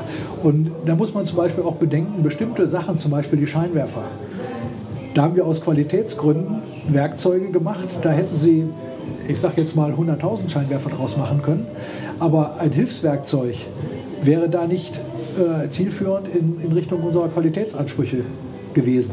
Da ging nur ein gehärtetes und poliertes Stahlwerkzeug für die Scheiben und für die Reflektoren. Mhm. Und sowas haut natürlich dann in der Wirtschaftlichkeitsrechnung richtig rein. Ne? Das hat mir äh, Alois Ruf neulich auch gesagt, dass er das schwer unterschätzt hat, wie viel Scheinwerfer und, und ja. Rücklichter kosten, wie, ja. was für eine Investition das ist. Ne? Ja, und dann kam eben äh, in Detroit 2002 im Januar dann die erlösende äh, Nachricht dann, dass da äh, dann entschieden oder verkündet worden ist, dass der Vorstand entschieden hat, dass das Projekt jetzt umgesetzt wird. Mhm. Ja? Mhm. Und dann, also da wurde es öffentlich gemacht in Detroit. Gemacht. Sie ja, haben es wahrscheinlich schon ein bisschen vorher erfahren. Äh, ich habe es während meines Weihnachtsurlaubs erfahren. Wir sind also in Weihnachtsurlaub gegangen. Ich habe vorher noch eine Ansprache an unsere Jungs gehalten, äh, Jungs und Mädels, Entschuldigung, äh, dass ich gewisse äh, Signale empfangen habe und dass sie über Weihnachten mal die Füße stillhalten sollen. Und dann habe ich über, im Weihnachtsurlaub dann äh, die Message bekommen, morgen wird das bekannt gegeben. Da war natürlich ein riesen Plumps, der Stein ist vom Herzen gefallen. Aber da ging es auch los. Ne? Mhm. Dann mussten wir also die Mannschaften richtig... Wurde es richtig ernst? Dann wurde es richtig ernst. Ne? Dann gab es auch kein Pardon mehr. Mhm. Dann mussten die Mannschaften aufgebaut werden. Die äh, entsprechenden Konstrukteure mussten akquiriert werden. Die... Äh, Zulieferer mussten dann an, an, angetriggert werden und dann haben wir sehr schnell Prototypen gebaut und zwar wir hatten dann ja nicht mehr viel Zeit, also zwei Jahre eigentlich, weil äh, 2003 stand. Ne? Und in diesen zwei Jahren musste die ganze Entwicklung plus die Vorbereitung für die Produktion dann abgeschlossen sein. Mhm. Und dann haben wir mit dem, was wir quasi zur Verfügung hatten, dann die äh, Prototypen in Auftrag gegeben. Was heißt mit dem, was Sie zur Verfügung hatten? Ja. Also die Mannschaftsgröße, meinen Sie? Oder Nein, die ich, meine jetzt äh, Daten. Also das Monocoque war schon relativ gut äh, ausgearbeitet. Das konnten wir äh, in Auftrag geben. Aber die, die Außenhautteile, da ist noch nicht viel dran gearbeitet worden. Und was wir da einfach gemacht haben, äh, wir haben die Abtastdaten von den Studiomodellen genommen, äh, die in der Zwischenzeit auch weitergearbeitet worden sind und haben mit, mit diesen Flächendaten dann Außenteile bestellt. Die haben die waren konstruktiv noch nicht ausgearbeitet und äh, es, dann kommt normalerweise erst ein Prozess, dass man diese Flächen glättet, damit die ja so schön aussehen, die Spiegelungen richtig sind. Da haben wir erstmal gesagt, brauchen wir nicht. Wir machen jetzt erstmal Einsatzteile für jedes Auto. also so die ungefähre Form. Ja. Genau. Und damit gehen wir dann in die Vorerprobung. Und wenn wir dann mit der Konstruktion so weit sind, dass wir äh, die, die, äh, die Flächen haben, die dann hinterher für die Serie gehen sollen, dann äh, kaufen wir uns dann neuen Satzteile und bauen die um. Dann machen wir, das haben wir eingeplant, eine Rebuild-Phase, sodass wir dann immer mehr Seriennähe bekommen. Aber so konnten wir also sehr früh mit den Fahrzeugen dann schon fahren. Ja. Und äh, da kommt eben ein Thema auch, was auch ja, immer wieder gerne äh, mit dem Carrera GT in, in Verbindung gebracht wird, dass nämlich äh, ja, die ersten äh, Fahrten, wo die, die Fahrdynamik eigentlich abgestimmt werden sollte von dem Auto, da nicht so verlaufen sind, wie wir uns das vorgestellt hatten. Wir hatten eigentlich gedacht, dass die kinematische Auslegung von den Achsen ähm, so weit im Ziel ist, dass man jetzt mit Federdämpferabstimmung, Reifenabstimmung und so weiter äh, das Auto ins Ziel bekommt. Also dass das Grundsetting schon ganz gut ist. Ja, so, genau, ja. ganz genau. Ja, und dann äh, sind wir zum Nürburgring gefahren, haben natürlich äh, den Walter Röhrl mitgenommen. also um das mal einzuflechten, der Walter Röhrl war ja von Anfang an mit eingebunden. Also der ist für uns das Urmeter der Automobilentwicklung. Und äh, das war von vornherein vorgesehen, dass, dass er das Auto äh, mit abstimmt. Der Dr. Wiedeking hat gesagt, der gibt das Auto frei, sonst kein anderer. Und dann, äh, als er die ersten Runden gefahren ist am Nürburgring, da hat er uns so richtig die Leviten gelesen. Ne? Da hat er gesagt, also Leute, das Auto kann vielleicht einer fahren, der heißt Walter Röhrl, aber äh, ein normal begabter Autofahrer kriegt da seine Probleme. Und wenn ihr dieses Auto so auf die Straße bringt, dann erzählt bloß keinem, der, äh, dann dürft ihr nicht erzählen, der Walter Röhrl hat damit dran gearbeitet. Puh, das ist natürlich schon harsche Kritik. ne? da sind wir aber erstmal richtig zusammengezuckt. Und äh, da gab es natürlich Krisengespräche. Und äh, da haben wir, ja, ich sag mal, durch ein Machtwort von unserem damaligen Entwicklungsvorstand, dem Herrn Dörheimer, der es inzwischen war, äh, dann den Roland Kussmaul aus seinen anderen Projekten rausgeschlagen und hier verantwortlich mit reingesetzt. Und er hat sich das Ganze dann mal angeguckt und hat dann erstmal festgestellt, dass die Kinematikauslegung da äh, überarbeitet werden muss. Also die ist zu sehr auf Rennauto ausgelegt worden. Der hatte sicherlich richtig hohe Querbeschleunigung, aber wie gesagt, ein normal begabter Autofahrer. Grenzbereich dann zu schmal wahrscheinlich Ganz einfach. genau, ja? ja, ja, zu schmal Ja. und, und äh, nicht erfüllbar. Und das geht gar nicht. Also äh, es war von vornherein klar, dass dieses Auto von jedem, der einen Führerschein besitzt, auch fahrbar sein muss. Und äh, dann hat man eben festgestellt, dass äh, bestimmte Kinematiken an der Hinterachse dann überarbeitet werden müssen. Also, äh, soviel ich weiß, war es Vorspuränderung beim Einfedern und so, das musste nochmal überarbeitet werden. Dann äh, wurden die Lenkerlängen nochmal äh, optimiert und so weiter. Und das war dann auch der Schlüssel zum Erfolg, sodass man dann mit entsprechender weiterer Feinabstimmung das Fahrzeug dann dahin gebracht hat. Ne? Und Sie wissen ja, der Walter Röhrl hat ja zum Schluss mal gesagt bei einer äh, Vorführung, als er gefragt worden ist, ob jeder das Auto fahren kann, hat er gesagt, also jeder, wo die Verbindung zwischen hier, also am Kopf und da, am rechten Fuß oder an den Füßen, funktioniert, kann das Auto fahren. War Ihnen das bewusst, an was für eine Art von Auto Sie da arbeiten, an was für eine Ikone Sie da erschaffen? Und wie belastend ist das, wenn man das die ganze Zeit so als äh, im Hinterkopf mit äh, herumträgt, dass das ein, ein Auto für die Ewigkeit wird? Ähm, Also das Wort Ikone haben wir damals äh, also nicht äh, benutzt, aber äh, wir wussten oder uns war klar, dass, äh, dass es sich um ein, wir haben gesagt, Leuchtturmprojekt handelt. Also wie gesagt, das war ein Imagebildner für die Firma Porsche, das war ganz klar. Und wie gesagt, auch die äh, Konkurrenten, die da im, im Spiel waren, das ist ja nun die Spitze der Automobiltechnik gewesen. Insofern wussten wir natürlich, was wir da tun. Äh, aber ich muss sagen, eine Belastung war es nicht, es war eine Motivation. Und wir wussten, dass wir Leute daran hatten, die Siegerautos bauen können, in Le Mans und so weiter. Deshalb haben wir nicht daran gezweifelt, dass wir es hinkriegen. Die Frage war, äh, wie wir vorhin schon gesagt haben, ob wir äh, das auf dem Weg so gut hinkriegen, wo wir am Anfang gar nicht abschätzen konnten, äh, welche Folgen die Technologien haben werden. Zum Beispiel eben die Keramikkupplung. Ne? Funktioniert die oder brauchen wir das Backup? Und dann haben wir eben äh, festgestellt, dass der Prozess, um diese Keramikkupplung herzustellen, das ist ein Prozess, der dauert, weiß ich, fünf, sechs Wochen. Wenn die also äh, festgestellt hatten, da, da, war irgendeine Mischung an dem, äh, an dem Reibmaterial nicht in Ordnung oder so, äh, dann dauerte das, wenn man da eine Änderung gemacht hat, fünf, sechs Wochen, bis dann die geänderten Teile rausgekommen sind. Das waren natürlich alles Sachen, die wir am Anfang nicht auf dem Schirm hatten, die wir dann lernen mussten in der Zeit. Ne? Oder Sie wissen vielleicht diese äh, Mittelkonsole, das ist ein Magnesiumteil, mhm. auch eine neue mhm. Technologie, weil also so Sichtmagnesium, ja. Sichtmagnesium tiefgezogen, mhm. hat damals noch keiner hingekriegt und äh, die laufende Nummer war da eingraviert. Und wenn da jetzt irgendwas schiefgegangen ist äh, und hinterher ist so, ist, ist so ein Teil meinetwegen verkratzt oder so, das war dann nicht mehr zu verwenden, konnte man wegschmeißen, dann dauerte das Ganze auch, ähm, ich weiß nicht, vier, fünf Wochen, bis das neue Teil dann da war. Und wenn das in der Produktion passiert ist, dann mussten die das Auto aussteuern und äh, dem, dem Kunden, der eigentlich da händeringend drauf wartete, dann sagen, oh sorry, dauert jetzt mal vier Wochen mehr. Das ist gar nicht gut, sowas. Ne? Also solche Sachen, die haben uns dann da richtig ähm, Blutdruck gebracht. Aber ähm, ich sag mal, eine Bürde war das nicht, das zu machen, sondern das, das war die Motivation. Ne? Gab es denn äh, noch andere kritische Momente, außer jetzt dem Thema Kupplung zum Beispiel oder dem Thema äh, Fahrwerkserprobung, wo Sie sagen, da haben Sie vielleicht ein paar Tage nicht so gut geschlafen? Also ein paar Tage.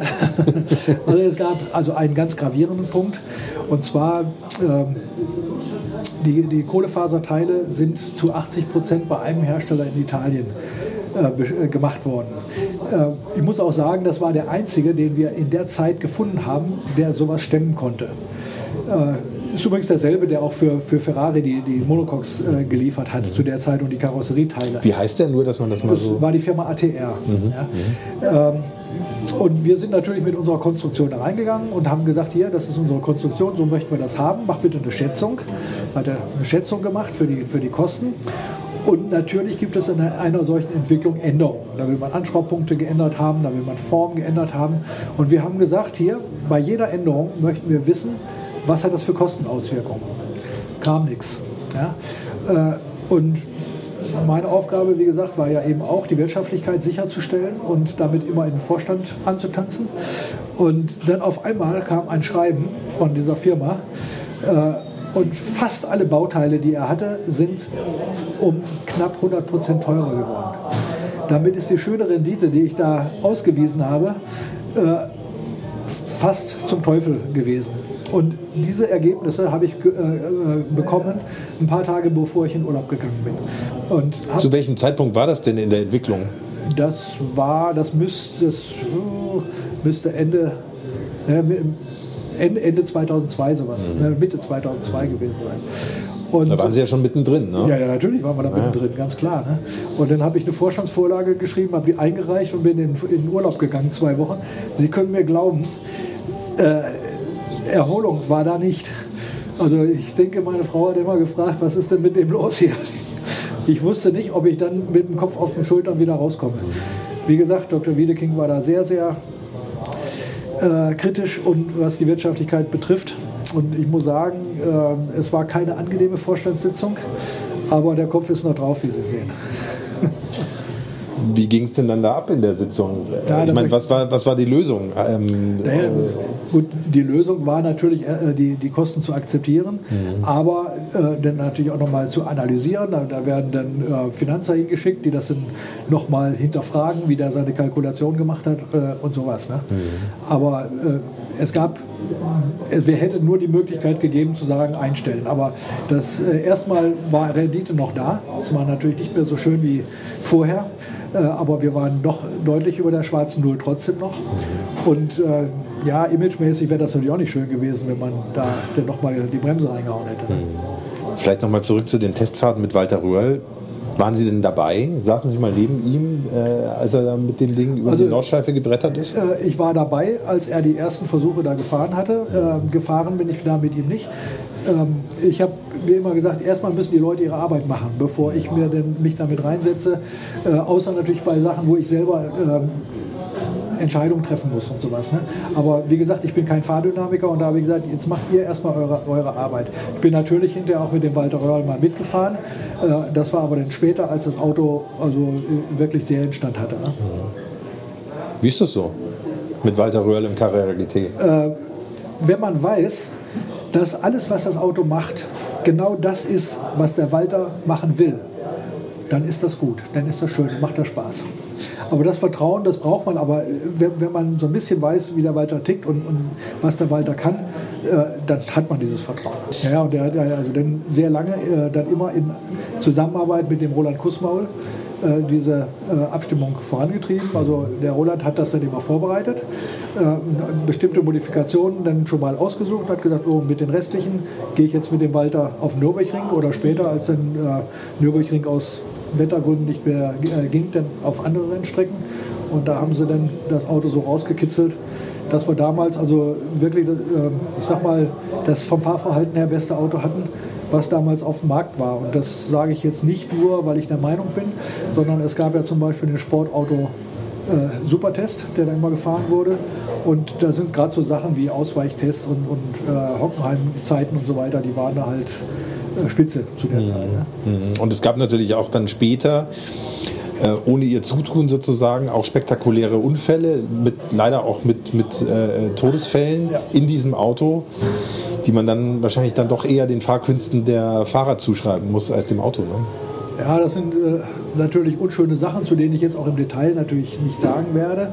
Äh, wir wissen nur, dass das Auto wirklich äh, von, von seiner Grundausstattung her, von seiner aktiven Sicherheit, also Fahrsicherheit her und so, und so äh, ja, das Beste dargestellt hat, was damals möglich war. Mhm. Ja. Wie viele Kilometer sind Sie denn persönlich im Rahmen der Entwicklung selber gefahren? Also da Kann man das so nicht, sagen? Ja, ich habe nicht Buch geführt, aber ich sage mal, eine mittlere fünfstellige Zahl war es schon. Mhm. Mhm. Nehmen Sie mal mit, uns mit auf so eine Fahrt. Wie, wie ist das? Also Zündschloss ist links, ist klar? ja, ja, Zündschloss ist natürlich links. Aber äh, ich sage mal, es fängt schon erstmal an, wenn man daneben steht. Mhm. Ja? Weil das Ganze ist nun mal eine Etage tiefer. Und wenn Sie die Tür aufmachen und den Türöffner gefunden haben, der, äh, ich sag mal, in der Styling ja somit integriert worden ist, dass man erstmal gar nicht sieht. Also von in, hinter der Tür, äh, hinter, hinter dem äh, Türwand sozusagen liegt. Ne? Ähm, wir haben da ja in der Tür quasi schon den Lufteinlass mhm. für hinten. Mhm. Und wenn Sie dann nach oben greifen, da äh, fühlen Sie dann den Türgriff, mhm. da kann man den aufmachen. Mhm. Und das Erste, was Sie dann merken, ist, äh, dass das Auto, wie gesagt, tiefer ist, dass der Sch äh, Schweller viel breiter ist, dass Sie also etwas mehr äh, Sportlichkeit brauchen, um reinzusitzen. Was am Monocoque liegt, ne? Das, die, diese ja, ja. Breite? an, an, mhm. der Breite von, mhm. von den Monocoque-Schwellern. Mhm. Und äh, wenn Sie dann im Sitz Platz nehmen, dann ist das auch eher ein reinfallen in den Sitz, weil das einfach tiefer ist. Der, die Sitzposition dürfte die tiefste gewesen sein, die damals irgendwie in einem Auto realisiert worden ist. Ähm, das nächste, was Ihnen auffallen wird, ist, wenn Sie die Tür schließen, dass das Geräusch ein anderes ist als das, was Sie von irgendeinem anderen Auto kennen, auch vom 911. Also eine Blechtür, die äh, noch dazu mit, mit sehr viel Absorption und so weiter ausgestattet ist, hört sich einfach ganz anders an. Also das ist Kohlefaser, was man da hört. Ja? Ähm, aber dann, wenn Sie sich umschauen, dann sehen Sie wieder Porsche. Sie sehen die fünf Rundinstrumente. Da hatten wir übrigens auch lange überlegt, ob wir Rundinstrumente lassen oder einen Bildschirm.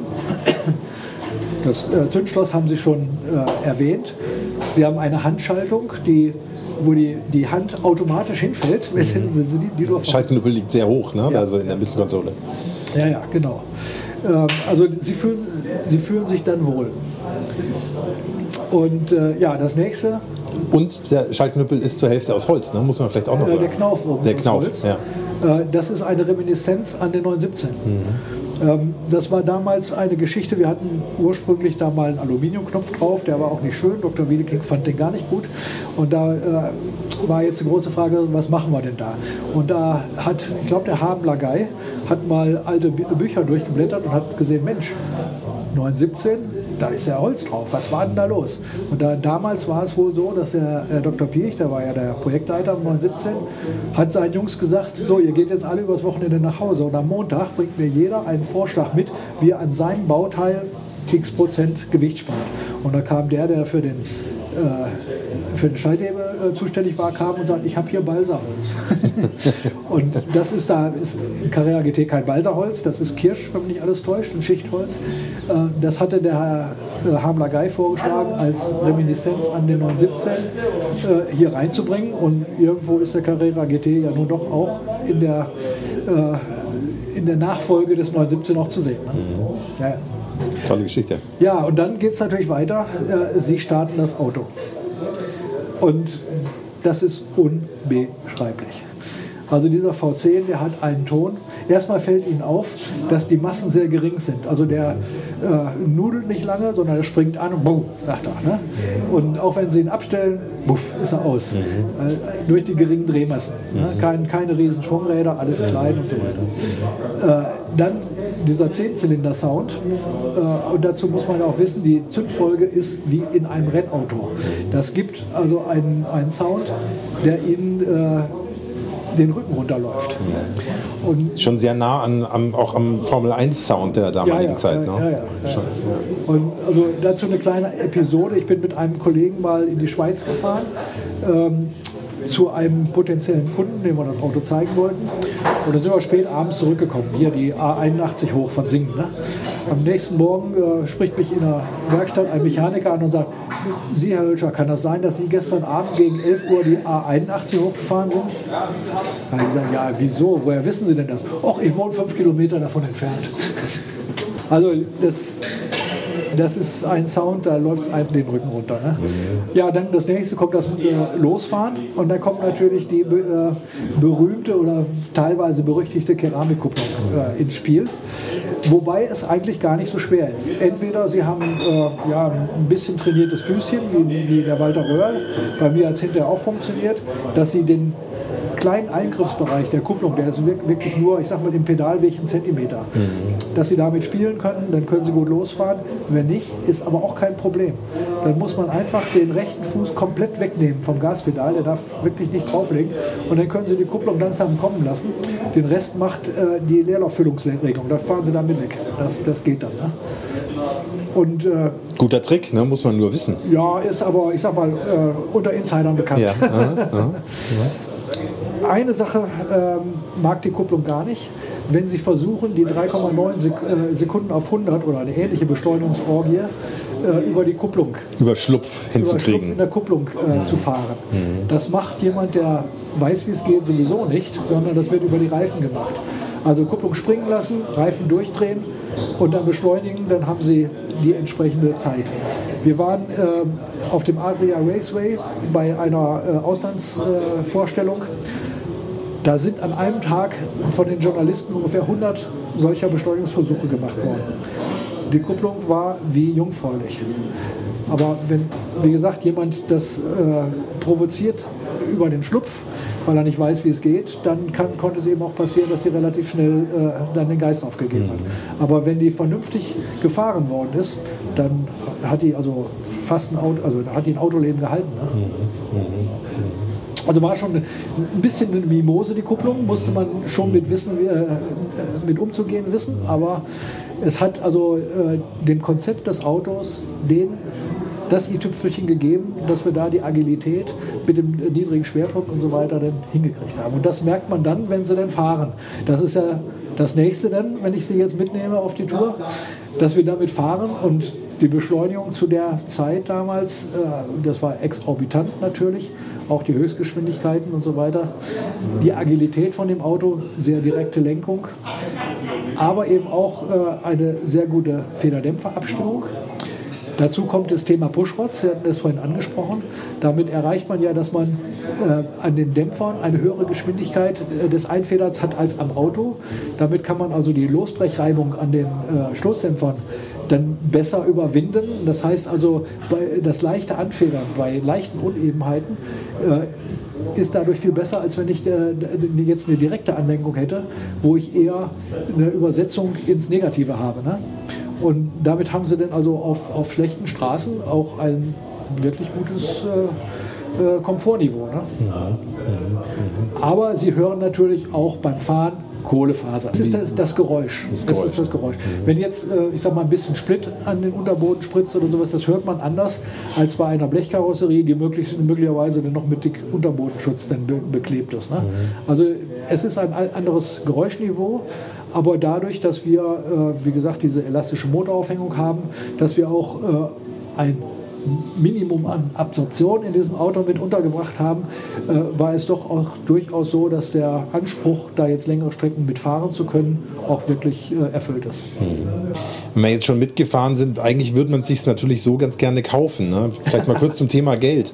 Das Auto hat neu 452.400 Euro gekostet. In der Basisversion, ja. In der Basisversion. Was gab es denn noch an Extras? Ähm, also es gab äh, Sonderlackierungen als extra. Ansonsten war die, Ex die Aufpreisliste nicht besonders lang. Das Kofferset war mit dabei? Das Kofferset war, war, mit dabei. Und äh, die Basisausstattung ohne Radio und ohne Klimaanlage mit dem, mit dem, äh, ich sag mal, mit dem Basisgewicht dann, das war ja auch im Preis mit drin. Also da, da konnte man so oder so wählen, das äh, hat nichts, nichts extra mitgekostet. Ne? Mhm. Also es war, eigentlich war es im Wesentlichen Lackierung, was denn da äh, an, an Sonderwunsch mit reingekommen ist. Mhm. Aber der Preis war natürlich am Anfang, ich hatte es ja schon mal angesprochen, also ein Thema, äh, wo der Vertrieb dann auch im, ja, im, Wechselspiel mit dem Vorstand also auch ein bisschen gekämpft hat, weil es ist immer schwierig zu sagen, was geben jetzt die Leute für so ein Fahrzeug aus.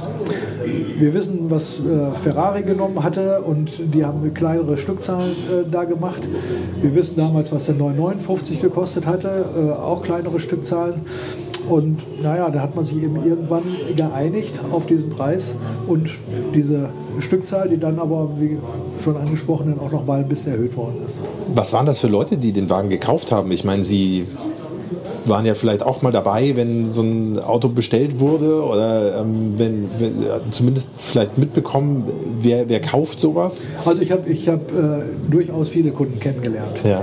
Nicht bei den Bestellungen, das haben die über ihre äh, Porsche-Händler gemacht, aber bei Auslieferungen, bei Veranstaltungen. Wir haben am Anfang ja auch äh, eingeladen zu Veranstaltungen, um den Leuten das Auto zu erklären und so weiter.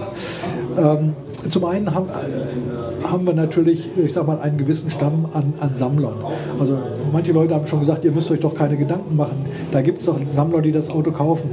Das sind treue Kunden, den kann man quasi so ein Auto schon mal reservieren, aber äh, das sind keine 100 weltweit. Ne? Äh, und hier war es so, dass eigentlich die, die Bandbreite der, der Kunden vom Charakter her, von der, vom Background her, äh, also sehr breit gefächert ist. Viele Kunden waren äh, Unternehmer, die auch typischerweise sich selber ihr Unternehmen aufgebaut haben, die Geld verdient haben und die sich dann was äh, wirklich was gönnen wollten, was Besonderes gönnen wollten. Das waren also, äh, denke mal, eine relativ große Anzahl von Kunden. Und waren natürlich auch Leute, die jetzt durch, äh, durch Erbschaft oder sowas an ihr Geld gekommen sind. Aber äh, es waren wirklich viele Kunden, die da ganz bewusst gesagt haben, und jetzt kaufe ich mir mal was ganz Besonderes, was ich sonst auch vielleicht gar nicht mehr wieder äh, kriege. Ich weiß ja nicht, ob, dieses, ob ein Auto in der Art und Weise noch mal jemals gebaut wird und so. Also das, äh, da habe ich wirklich einige kennengelernt. Ja. Vielleicht müssen wir noch mal kurz drüber sprechen, wie das dann eigentlich gelaufen ist, als das Auto in Serie produziert wurde. Es ja. wurde ja in Leipzig hergestellt. Ne? Genau. Ne? Wie funktioniert das dann, wenn man von, so, von dieser Prototypenphase äh, kommt und dann anfängt, das Auto am Band, also am Band war es ja nicht wirklich, sondern so ein Manufakturauto, aber trotzdem wie, äh, das in Serie herzustellen. Wie, wie also geht dieser Trans Transferprozess? Vielleicht sollten wir erst noch mal kurz bei der Entscheidung anfangen. Also die Entscheidung war ja nicht äh, von vornherein gesetzt, dass das in Leipzig äh, gebaut werden sollte. das war also schon eine große Diskussion, ähm, wo denn das Auto hergestellt wird. Ne? Äh, die Zuffenhausener Kollegen haben natürlich gesagt, hey, Sportwagen, da sind wir ja wohl die Spezialisten. und äh, da gab es auch Leute, die gesagt haben, also Leipzig, Entschuldigung, Sachsen, die Leute, die kennen fünf Jahresplan. Ne? Wenn da mal eine Schraube fehlt, dann könnt ihr aber drei Monate auf die Schrauben warten. Ne? äh, und das war zu dem Zeitpunkt aber auch schon ein bisschen her mit dem Sozialismus. Ne? Mit dem Sozialismus ja. war es ein bisschen her. Ähm, aber im Leipziger Werk ist zu dem Zeitpunkt ja noch nichts gebaut worden. Das war ja damals im Entstehen und sollte der Cayenne gebaut werden. Und ein ganz wichtiges Argument war natürlich, in Leipzig gab es eine tolle Einfahrstrecke. Und äh, wir haben zwar beim 911 nicht mehr jedes Fahrzeug äh, zu den Zeiten äh, auf der Straße eingefahren, aber bei dem Carrera GT haben wir gesagt, hm, da ist so viel anders, da äh, haben wir auch so wenig Erfahrung und da müssen wir jedes Auto fahren. Und äh, das in, in äh, Zuffenhausen zu bauen und dann auf der Autobahn zu fahren, im Winter dann bei, bei Schnee und Salz und so was, das ist nichts. Und das war einer der ganz, ganz wichtigen äh, Argumente dann für Leipzig. Mhm. Und die Leipziger haben sich natürlich auch dafür stark gemacht, weil es auch für, für die natürlich ein Profilierungsprojekt war. Und äh, ich muss sagen, die Jungs waren große Klasse. Mhm. Sind natürlich auch äh, ich sag mal, die guten Leute äh, in Leipzig auch. Äh, Wie groß war diese Mannschaft ungefähr? Ich muss mal gerade so überlegen. Ich sag mal 40 Leute mhm. ungefähr waren es. 40, vielleicht noch ein bisschen mehr, weil ja, 40 in der Produktionslinie, dann noch, natürlich noch Qualitätsabnahme und so weiter. Und die waren richtig gut. Ähm, die waren sehr flexibel, wenn irgendwas nicht, nicht funktioniert hat. Dann wollten sie natürlich von dem Konstrukteur in Weissach gesagt haben, was man, muss man machen. Da haben die sofort einen Fax geschickt und der Konstrukteur musste dann sofort los und eine Ersatzlösung meinetwegen skizzieren. Und dann sind die auch los, haben Teile gesucht, haben das eingebaut und haben dafür gesorgt, dass das Auto funktioniert.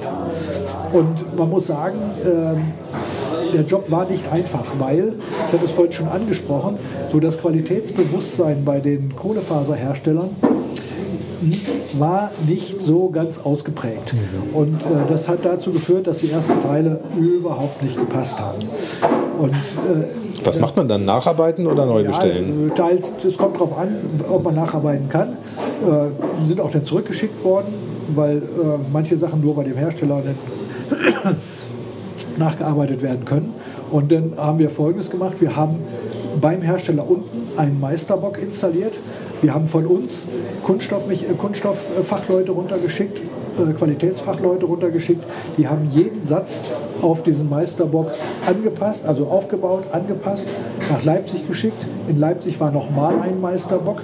Da sind die Teile dann mit noch weiteren Zuliefererteilen dann auch auf den Meisterbock angepasst worden und sind dann in die, äh, in die Produktion erst reingekommen. Also das war ein Prozess, wo man auch sehr viel lernen musste der auch, äh, ich sag mal, Schweiß und Tränen gekostet hat mhm. und auch, auch, auch Geld wahrscheinlich. Aus Geld gekostet hat, ja. Äh, und hat aber letztendlich dazu geführt, dass die Fahrzeuge auch wirklich in einem super Zustand dann ausgeliefert werden konnten. Ja, und da haben die Leute in Leipzig dann äh, zwei Jahre lang, etwas über zwei Jahre lang, diese äh, Fahrzeuge da äh, produziert und waren hinterher todtraurig natürlich, dass das Auto ausgelaufen ist. Vor allem die Aber Leute, die den immer eingefahren haben auf dieser, auf dieser Rutschstrecke. wie lange musste man den einfahren oder wie lange haben Sie den eingefahren, jedes Fahrzeug?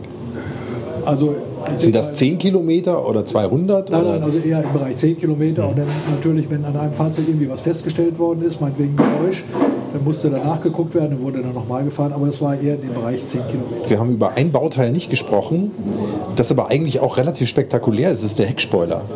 Entschuldigung, da muss ich mal gleich eingreifen. Das ist kein Spoiler, es ist ein Flügel. Ein, ein Flügel. Ganz genau. Ich, äh, ne, ich hatte vorhin gesagt, also wenn wir Abtrieb erzeugen, können wir das entweder dadurch machen, dass wir die, äh, der, den Luftfluss beschleunigen und damit Unterdruck erzeugen. Und das macht man in einem Flügel.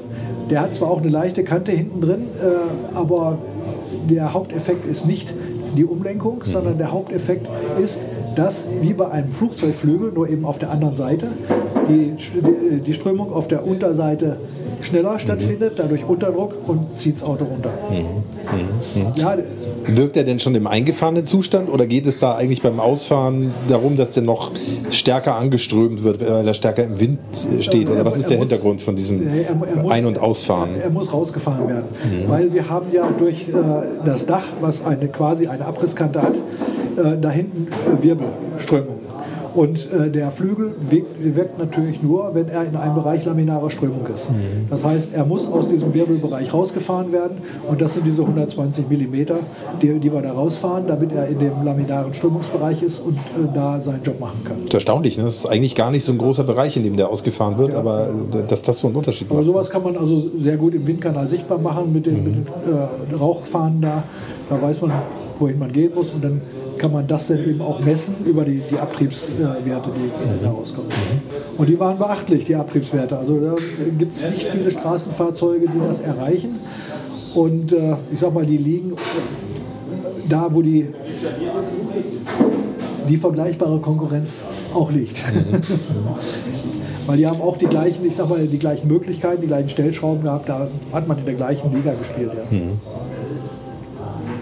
Das ist natürlich vor allem im höheren Geschwindigkeitsbereich dann ausschlaggebend. Ne? Ja, ja, natürlich.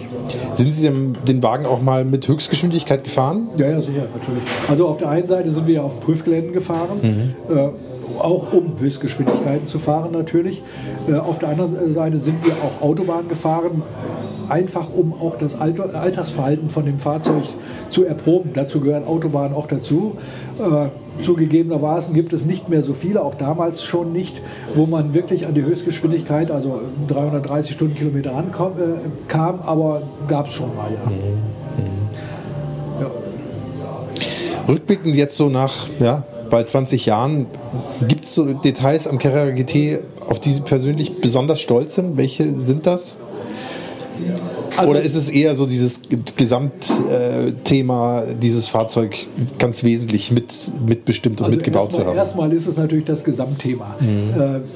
Äh, dass einfach ein, ein, ein super Auto rausgekommen ist. Und was mich besonders heute freut, ist, dass, dass dieses Auto heute auch diesen, äh, ja, diesen Imagewert auch hat. Und äh, jetzt von der Projektarbeit bin ich natürlich sehr stolz darauf, dass wir das geschafft haben mit so vielen neuen Technologien, mit, mit, mit so viel äh, mit so vielen tollen Lösungen in der Zeit das Auto ins Ziel zu bekommen. Ja. Sie wissen ja, wir haben äh, in diesem Auto über 100 Patente zum Beispiel angemeldet. Also äh, auch den, dieser Kohlefaser-Aggregateträger äh, in Verbindung mit dem Monocoque und so. Das, das, sind alles Sachen, die haben wir natürlich auch patentieren lassen. Ähm, und dass das in, äh, in der Zeit zu einem so tollen, tollen Ergebnis gekommen ist, äh, da bin ich wirklich stolz drauf. Und dieses Thema Aggregateträger im, äh, im Motorbereich, das ist auch ein ja, Detailpunkt, ein großes Detail. Äh, wo ich auch stolz drauf bin, äh, weil das auch bisher noch niemand geschafft hat. Das, da hat sich noch niemand dran getraut. Zum einen gibt es natürlich nicht so viele äh, Fahrzeughersteller, die Kohlefaser-Monocoques machen, aber auch diejenigen, die, das, die solche Fahrzeuge herstellen, haben sich da noch nicht, ich weiß nicht, ob getraut oder nicht gewollt. Jedenfalls sind wir nach wie vor der Einzige. Äh, und auch im 918, wissen Sie ja, haben wir auch den Aggregateträger wieder in, in Kohlefaser gemacht. Auch weil wir eben die guten Erfahrungen und die, das Know-how gewonnen haben beim Carrera GT. Mhm. Hat Sie dann nie gejuckt, irgendwie mal alles Geld zusammenzukratzen und sich selber einen zu kaufen? Also ich würde sagen, bei meinen finanziellen Verhältnissen wäre das das Ende meiner Ehe gewesen und dafür liebe ich meine Frau zu sehr. ja, das habe ich. Also und man muss natürlich sagen, ich habe im Laufe meiner Tätigkeit bei Porsche so viele tolle Autos gefahren. Den Carrera GT natürlich ganz intensiv, 918 ganz intensiv. Äh, die Konkurrenz- oder Vergleichsfahrzeuge. Zum Schluss äh, habe ich auch noch mal den Bugatti fahren dürfen in den verschiedenen Varianten äh, und so weiter. Da habe ich nun wirklich sehr viele schöne Fahrzeuge fahren können und ja, da ist es denn auch in Ordnung, wenn man denn jetzt keinen Carrera GT fährt. Das Fahrzeug wurde von Automotorsport angefordert. Die wollten Vergleichsfahrten machen äh, in Nado. Die wollten Höchstgeschwindigkeiten vergleichen. Enzo, SLR, Carrera GT. Ich weiß nicht, ob noch einer dabei war. Und äh, da haben wir gesagt, nee, machen wir nicht. Weil wir haben unser Auto nicht auf Höchstgeschwindigkeiten ausgelegt. Da, da, wussten wir, der SLR ist schneller und der Enzo ist auch schneller. Mhm. Also Sie wollten einfach nicht als Verlierer in so einem Vergleichstest in der, ja, in der AMS äh, stehen. Ja, und da haben wir gesagt, also was wir machen, wir geben euch das Auto, aber nur, wenn neben der äh, Höchstgeschwindigkeit in Nado auch eine Rundenzeit gefahren wird. Und ähm, ja, äh, dann kam eben dabei heraus, die sind äh, in Bari da unten gefahren und da war der Carrera GT der schnellste, schneller auch als der Enzo. Und äh, ich sag mal, das kam für uns nicht so ganz unvorbereitet, weil wir haben das Auto auch äh, in Papenburg gefahren, wo der Hockenheimring ja nachgebildet worden ist. Und ähm, da haben wir den mit Konkurrenzfahrzeugen gefahren auch. Und der Walter Röhrl hatte sich richtig Mühe gegeben, mit den Konkurrenzfahrzeugen schneller zu sein als mit dem Carrera GT. Da hat er gesagt, ich will euch unter Druck setzen. Und er war aber langsamer mit den Konkurrenzfahrzeugen. Also er hat trotz, obwohl er sich da richtig ins Zeug gelegt hat, mit dem Carrera GT immer noch die besten Zeiten rausgefahren. Und deshalb waren wir eigentlich sicher, dass unser Konzeptvorteil, den wir gegenüber den anderen hatten, äh, dann auf der Rennstrecke auch dazu führt, dass wir da die, die beste Zeit haben. Mhm. Und dann haben wir gesagt, okay, das passt zu dem, wie wir das Fahrzeug immer auch beschrieben haben. Höchstgeschwindigkeit ist zweitrangig, Rundenzeit ist erstrangig und eine ordentliche Höchstgeschwindigkeit haben wir ja immer noch. Und so ist er auch rausgekommen dann noch. 330 ist ja auch jetzt nicht so langsam. Ist schon ja, okay. man kommt schon vorwärts. Ja, ja, ja. ja, ja. Mühsam, aber ja, geht, geht schon. schon. schon. Ja. Und dass der SLR da nicht so performt hat auf dem Handling-Kurs, das kann ich mir natürlich auch vorstellen. Der war ja jetzt nicht so ein, also das war ja mehr ein, ein Show-off-Car für die Maximilianstraße als jetzt wirklich. Naja, ich würde sagen, eigentlich ist der SLR eher der, der eigentliche Grand Turismo ja. gewesen.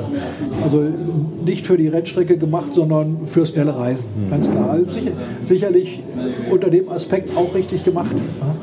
Aber äh, vom Konzept her eben ein anderer Ansatz als das, was wir gemacht haben. Ja, und ich saß mal drin, ich war relativ enttäuscht so von der Materialqualität und so. Ich fand, das war so ein bisschen, irgendwie war da so ein Hauch von Schremp drin. Irgendwie hatte man das Gefühl, es ist, ja, viel, viel Plastik, viel ähm, oder, oder auch Oberflächen, die vielleicht gar nicht Plastik sind, aber sich wie Plastik anfühlen. Das war ein bisschen, bisschen enttäuschend. Da fand ich immer den Carrera GT fand ich immer irgendwie aufregender. Also auch mit diesem Sichtmagnesium und so, das hatte ja. irgendwie, ist es also spannender. War, das war ein sehr langer Abstimmprozess mit, äh, mit den Qualitätsleuten, mit dem Studio. Äh, und natürlich dann mit den Karosserieleuten. Also wir hatten ja das Team so zusammengesetzt, dass äh, die Kernkompetenzen aus, dem, äh, aus der Rennabteilung, Monocoque-Chassis, äh, äh also wir haben gesagt Rolling-Chassis, Fahrwerk, ähm, Getriebe und Motor ist aus der Rennabteilung genommen worden. Außenhautteile, Interieur ist aus der, äh, sind die Leute aus der Serienabteilung, äh, aus den Serienabteilungen gekommen. Fahrzeugsicherheit natürlich auch aus, der, äh, aus, aus, dem Serienbereich und so haben wir das Team zusammengesetzt, mhm. damit wir dann da auch, äh, wenn wir die richtigen Leute zusammen hatten, um genau diesen Eindruck auch daraus zu arbeiten. Mhm. Und das war auch gar nicht so einfach, zum Beispiel diese äh, Verkleidungsteile in der Schalltafel sind ja auch Kohlefaserteile, die sind dann galvanisiert worden. Das ist, glaube ich, auch das erste Mal, dass man das geschafft hat, Kohlefaser zu galvanisieren. Also galvanisieren heißt äh, Material, also Metallpartikel aufzubringen. Ja, ja genau, ne? Chrom. Ne? Mhm. Das ist, ist ja matt mhm. Chrom, glaube ich, mhm. gewesen. Also ist ähm, ein mehrstufiger Prozess. Und dazu muss die Oberfläche vorher also wirklich wie ein Kinderpopo sein. Ne? Mhm. Das waren also schon wirklich Sachen, äh, wo sich auch die, die Zulieferer richtig ins Zeug gelegt haben. Und da ist es immer gut, wenn Sie mit kleinen Zulieferern arbeiten, weil die, für die ist das eine Ehre und die wollen damit natürlich dann auch ihre Performance zeigen, während ein großer Zulieferer, für den ist das eigentlich störend, so eine kleine, kleine Stückzahl. Damit machen die sich ihre, äh, ihre äh, Versuchswerkstätten zu, die sie eigentlich brauchen, um größere Projekte zu fahren. Darum ist die Bereitschaft bei einem großen Lieferanten in der Regel gar nicht so groß. Und die kleinen, die äh, legen sich mehr ins Zeug. Eine gute Ausnahme war Bosch. Die hatten zu der Zeit äh, eine Firma ausgegründet, die sich mit Motorsport alleine beschäftigte. Und die haben dann äh, unsere äh, Elektrik gemacht und aber auch die für, für den Enzo auch. Das sind im Prinzip die, die gleichen äh, Systeme reingekommen, Motronik und so weiter. Und die sind beide von Bosch gemacht worden, war ein, eine sehr, sehr gute Zusammenarbeit für mich war es eigentlich mein, mein wichtigstes Projekt. Und äh, ich hatte es vorhin auch mal so anklingen lassen, die Entscheidungen, die, die technischen Entscheidungen, die sind wirklich an der Basis getroffen worden. Mhm. Da hat der eine äh, mal einen Vorschlag gemacht und äh, oder ich habe gesagt, lass uns doch mal über Kohlefaser da am Aggregateträger nachdenken. Dann sind die Leute haben sich hingesetzt und so. Und das ist alles in der Mannschaft gemacht worden. Mhm. In äh, Entwicklungen die sonst irgendwo laufen bei in der Fahrzeugentwicklung, da geht das immer über, über Abteilungsleiter, Hauptabteilungsleiter und jeder will seine äh, Marke, seine Luftmarke setzen. Das war hier anders. Mhm. Das Basic Team hat das Auto gemacht. Von Anfang bis zu Ende. Das ging natürlich nur, weil äh, Leute wie der Herr Marchert oder auch der Herr Dörheimer später dann das Vertrauen hatten, dass da das Richtige rauskommt. Mhm. Und äh, es waren also auch eben nicht so viele ähm, vor, Vorgesetzte involviert. Das ging über das Team, zu, über mich, dann direkt in den Vorstand rein. Und nicht erst über Zwischenschritte. Ne? Spricht eigentlich für diese Arbeitsweise, ne? Ja, aber das, das geht nur bei solchen Projekten. Mhm. Das, das, können Sie nicht bei einem 911 machen, äh, wo äh, das Wohl und Wehe der Firma dran hängt, zum Beispiel. Ja. Ne? Ja. Ja. Ja, und wo natürlich dann das über viele Jahre laufen muss und äh, ja. viele, viele Derivate gleich am Anfang schon wahrscheinlich mit eingeplant ja, werden müssen. Ja, ja, Spannend. Und äh, ja, vielleicht auch noch interessant für Sie, eins der äh, schönsten äh, Ereignisse für mich. Also schöne Ereignisse sind natürlich, wenn so ein Fahrzeug der Presse vorgestellt wird und die entscheidenden Leute aus der Mannschaft sind denn dabei, können es präsentieren, können es erklären oder Workshops. Wir haben zum Beispiel einen Workshop für die, für die neuen Materialien gemacht. Wie setzen wir Kohlefaser ein, wie setzen wir äh, Keramik ein, Magnesium, da haben wir ähm, Journalisten eingeladen, Fachpresse eingeladen, haben mehrtägigen Workshop gemacht, sowas macht Spaß. Mhm. Äh, was für mich persönlich unheimlich gut war, toll war. Äh, ich durfte das Auto äh, beim Grand Prix von Monaco äh, fahren. Und zwar im Vorprogramm ist ja immer der Carrera, Carrera Cup. Und ich durfte dann mit dem Carrera GT zwei Runden vor dem Carrera Cup fahren, auf der Rennstrecke. Wow, toll. Mhm. Und da habe ich gesagt, und wenn mir der Bonus für zwei Jahre gestrichen wird, das nimmt mir keiner. ja, das, das war einfach toll. Also sowas das kann man nicht wiederholen. Ne? Also die Ränge waren schon halb voll, sage ich jetzt mal. Äh, Muss ich direkt bei YouTube mal nachgucken, ob man leider das irgendwo nix, ist. Nee, leider nicht auf nee. YouTube. Das war noch die, die vor. Gab es noch keine Smartphones? Nee. Ja. nee. Mhm. Schade. Also ich habe ein Aber Sie haben es ja in Ihrem Kopf. Ich habe es in meinem Kopf. Ich habe sogar auch zumindest vom Teil äh, auch ein kleines selbstgedrehtes Video. Beim, auf der Strecke selber durfte man nicht, dann hätte äh, wäre man Gefahr gelaufen, dass man gleich die Kamera weggenommen bekommen hätte. Aber so das Hinfahren und das Vorbereiten und so weiter äh, habe ich für mich persönlich natürlich dann auch archiviert. Mhm. aber das hat keiner mitgefilmt. Ich habe auch natürlich geguckt. Äh, es ist nirgendwo irgendwie auf YouTube oder sowas mal gekommen. Aber Sie waren da und sind die Formel-1-Strecke gefahren. Ja, ja, das ist toll. Ja, ja. ja, super. Ja, es war natürlich, äh, auf der einen Seite wollte ich ein bisschen was zeigen, auf der anderen Seite wollte ich kein Risiko eingehen. Ich kannte die Strecke nicht. Äh, ich bin zwar einmal vorher mit, mit so einem Streckensheriff da abgefahren, aber der hat mir nichts erzählt von äh, Achtung, hier musst du einlenken oder so, sondern der hat nur gesagt, hier darfst du die gelbe Linie nicht überfahren. Das hat mir für die Streckenführung gar nichts gebracht. Da habe ich erstmal versucht, dann anhand von der Karte mir so ein bisschen in den Kopf zu hämmern, wie ich fahren muss. Aber ich bin dann nur auf Sicht gefahren, weil da wollte ich nun wirklich nichts, kein Risiko eingehen. Mhm. Zumal ich, wie gesagt, äh, nicht der Fahrdynamik-Spezialist mhm. bin. Ne? Mhm. Aber, Schöne Erinnerung. Ja, aber hallo. Ja. Das war's für heute mit Motorikonen und den 100 besten Autos aller Zeiten.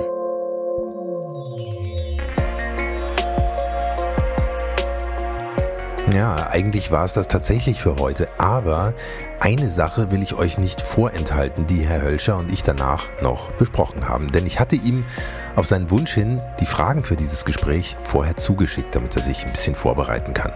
Und dabei ist er über eine Aussage gestolpert, und zwar über ein angebliches Zitat von Walter Röhrl, das ich aus dem Internet gekramt hatte.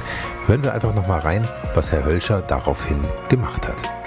Äh, eine Frage hatte mich äh, irritiert. Und zwar haben Sie gesagt, Walter Röhrl hat ja selbst mal gesagt, er hatte Angst vor dem Auto. Können Sie ihn verstehen?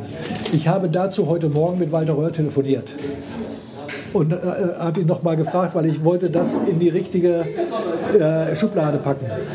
Das war, das hat er mir bestätigt, seine Aussage, als er das Auto zum ersten Mal mit der nicht in Ordnung äh, Geometrie gefahren hat. Da hat er das gesagt. Oder ich weiß nicht, ob mit dem Wortlaut, aber da war das seine aufrichtige Meinung. Und wie ich vorhin gesagt habe, er hat uns ja richtig die Leviten gelesen da, darüber. ja. Und als das Auto dann die richtige Kinematik hatte und von Roland und ihm abgestimmt wurde, da sagt er, da ist das Auto das beste Auto in seinen Augen, was jemals gebaut worden ist. Und wenn er sich ein Auto kaufen würde jetzt, dann wäre das der Carrera GT. Also das Na, sehen Sie mal, aber gut, dass ich das äh, Aufnahmegerät jetzt noch angelassen habe, weil dann äh, äh, ist das ja eine ganz, ganz wichtige Aussage noch von Walter. Ja, ja. ja. Ähm, äh, er war noch nicht zu Gast bei Motorikonen, aber jetzt war er zumindest mittelbar mit dabei. Wir sollten Sie, Sie auch unbedingt da mal ja, äh, einladen, das ja, ist doch klar. Auf jeden Fall, natürlich. Ja, Super. Gut, dass Sie das heute Morgen noch geklärt haben. Ja, es war mir einfach wichtig, dass, äh, dass da nichts irgendwo, weil solche Aussagen ja. wabern ganz gerne mal im Netz oder sonst irgendwo rum. Ja, natürlich, das klingt auch ganz spektakulär und das schreibt jeder Journalist natürlich gerne dann auf. So ist es, ja. ja. Und wie gesagt, die eine, das eine Zitat von ihm, was ich gesagt habe, mhm. zwischen hier und hier, das ist äh, auch in einer, einem Film zu sehen, wo er gefragt worden ist von, bei einer Fernsehproduktion. Und das hätte mich jetzt arg gewundert, wenn, wenn da jetzt äh, danach nochmal so eine Aussage von ihm gekommen wäre. Und darum wollte ich das unbedingt geklärt haben. Habe in meinen Unterlagen nachgeguckt, eine 20 Jahre alte oder 25 Jahre alte Telefonnummer von ihm gefunden. Und äh, unter der war er zum Glück noch erreichbar. Da habe ich das heute Morgen mit ihm nochmal angesprochen. Ist doch sehr gut, dass wir das hiermit klären können. ja? Sehr gut. Super.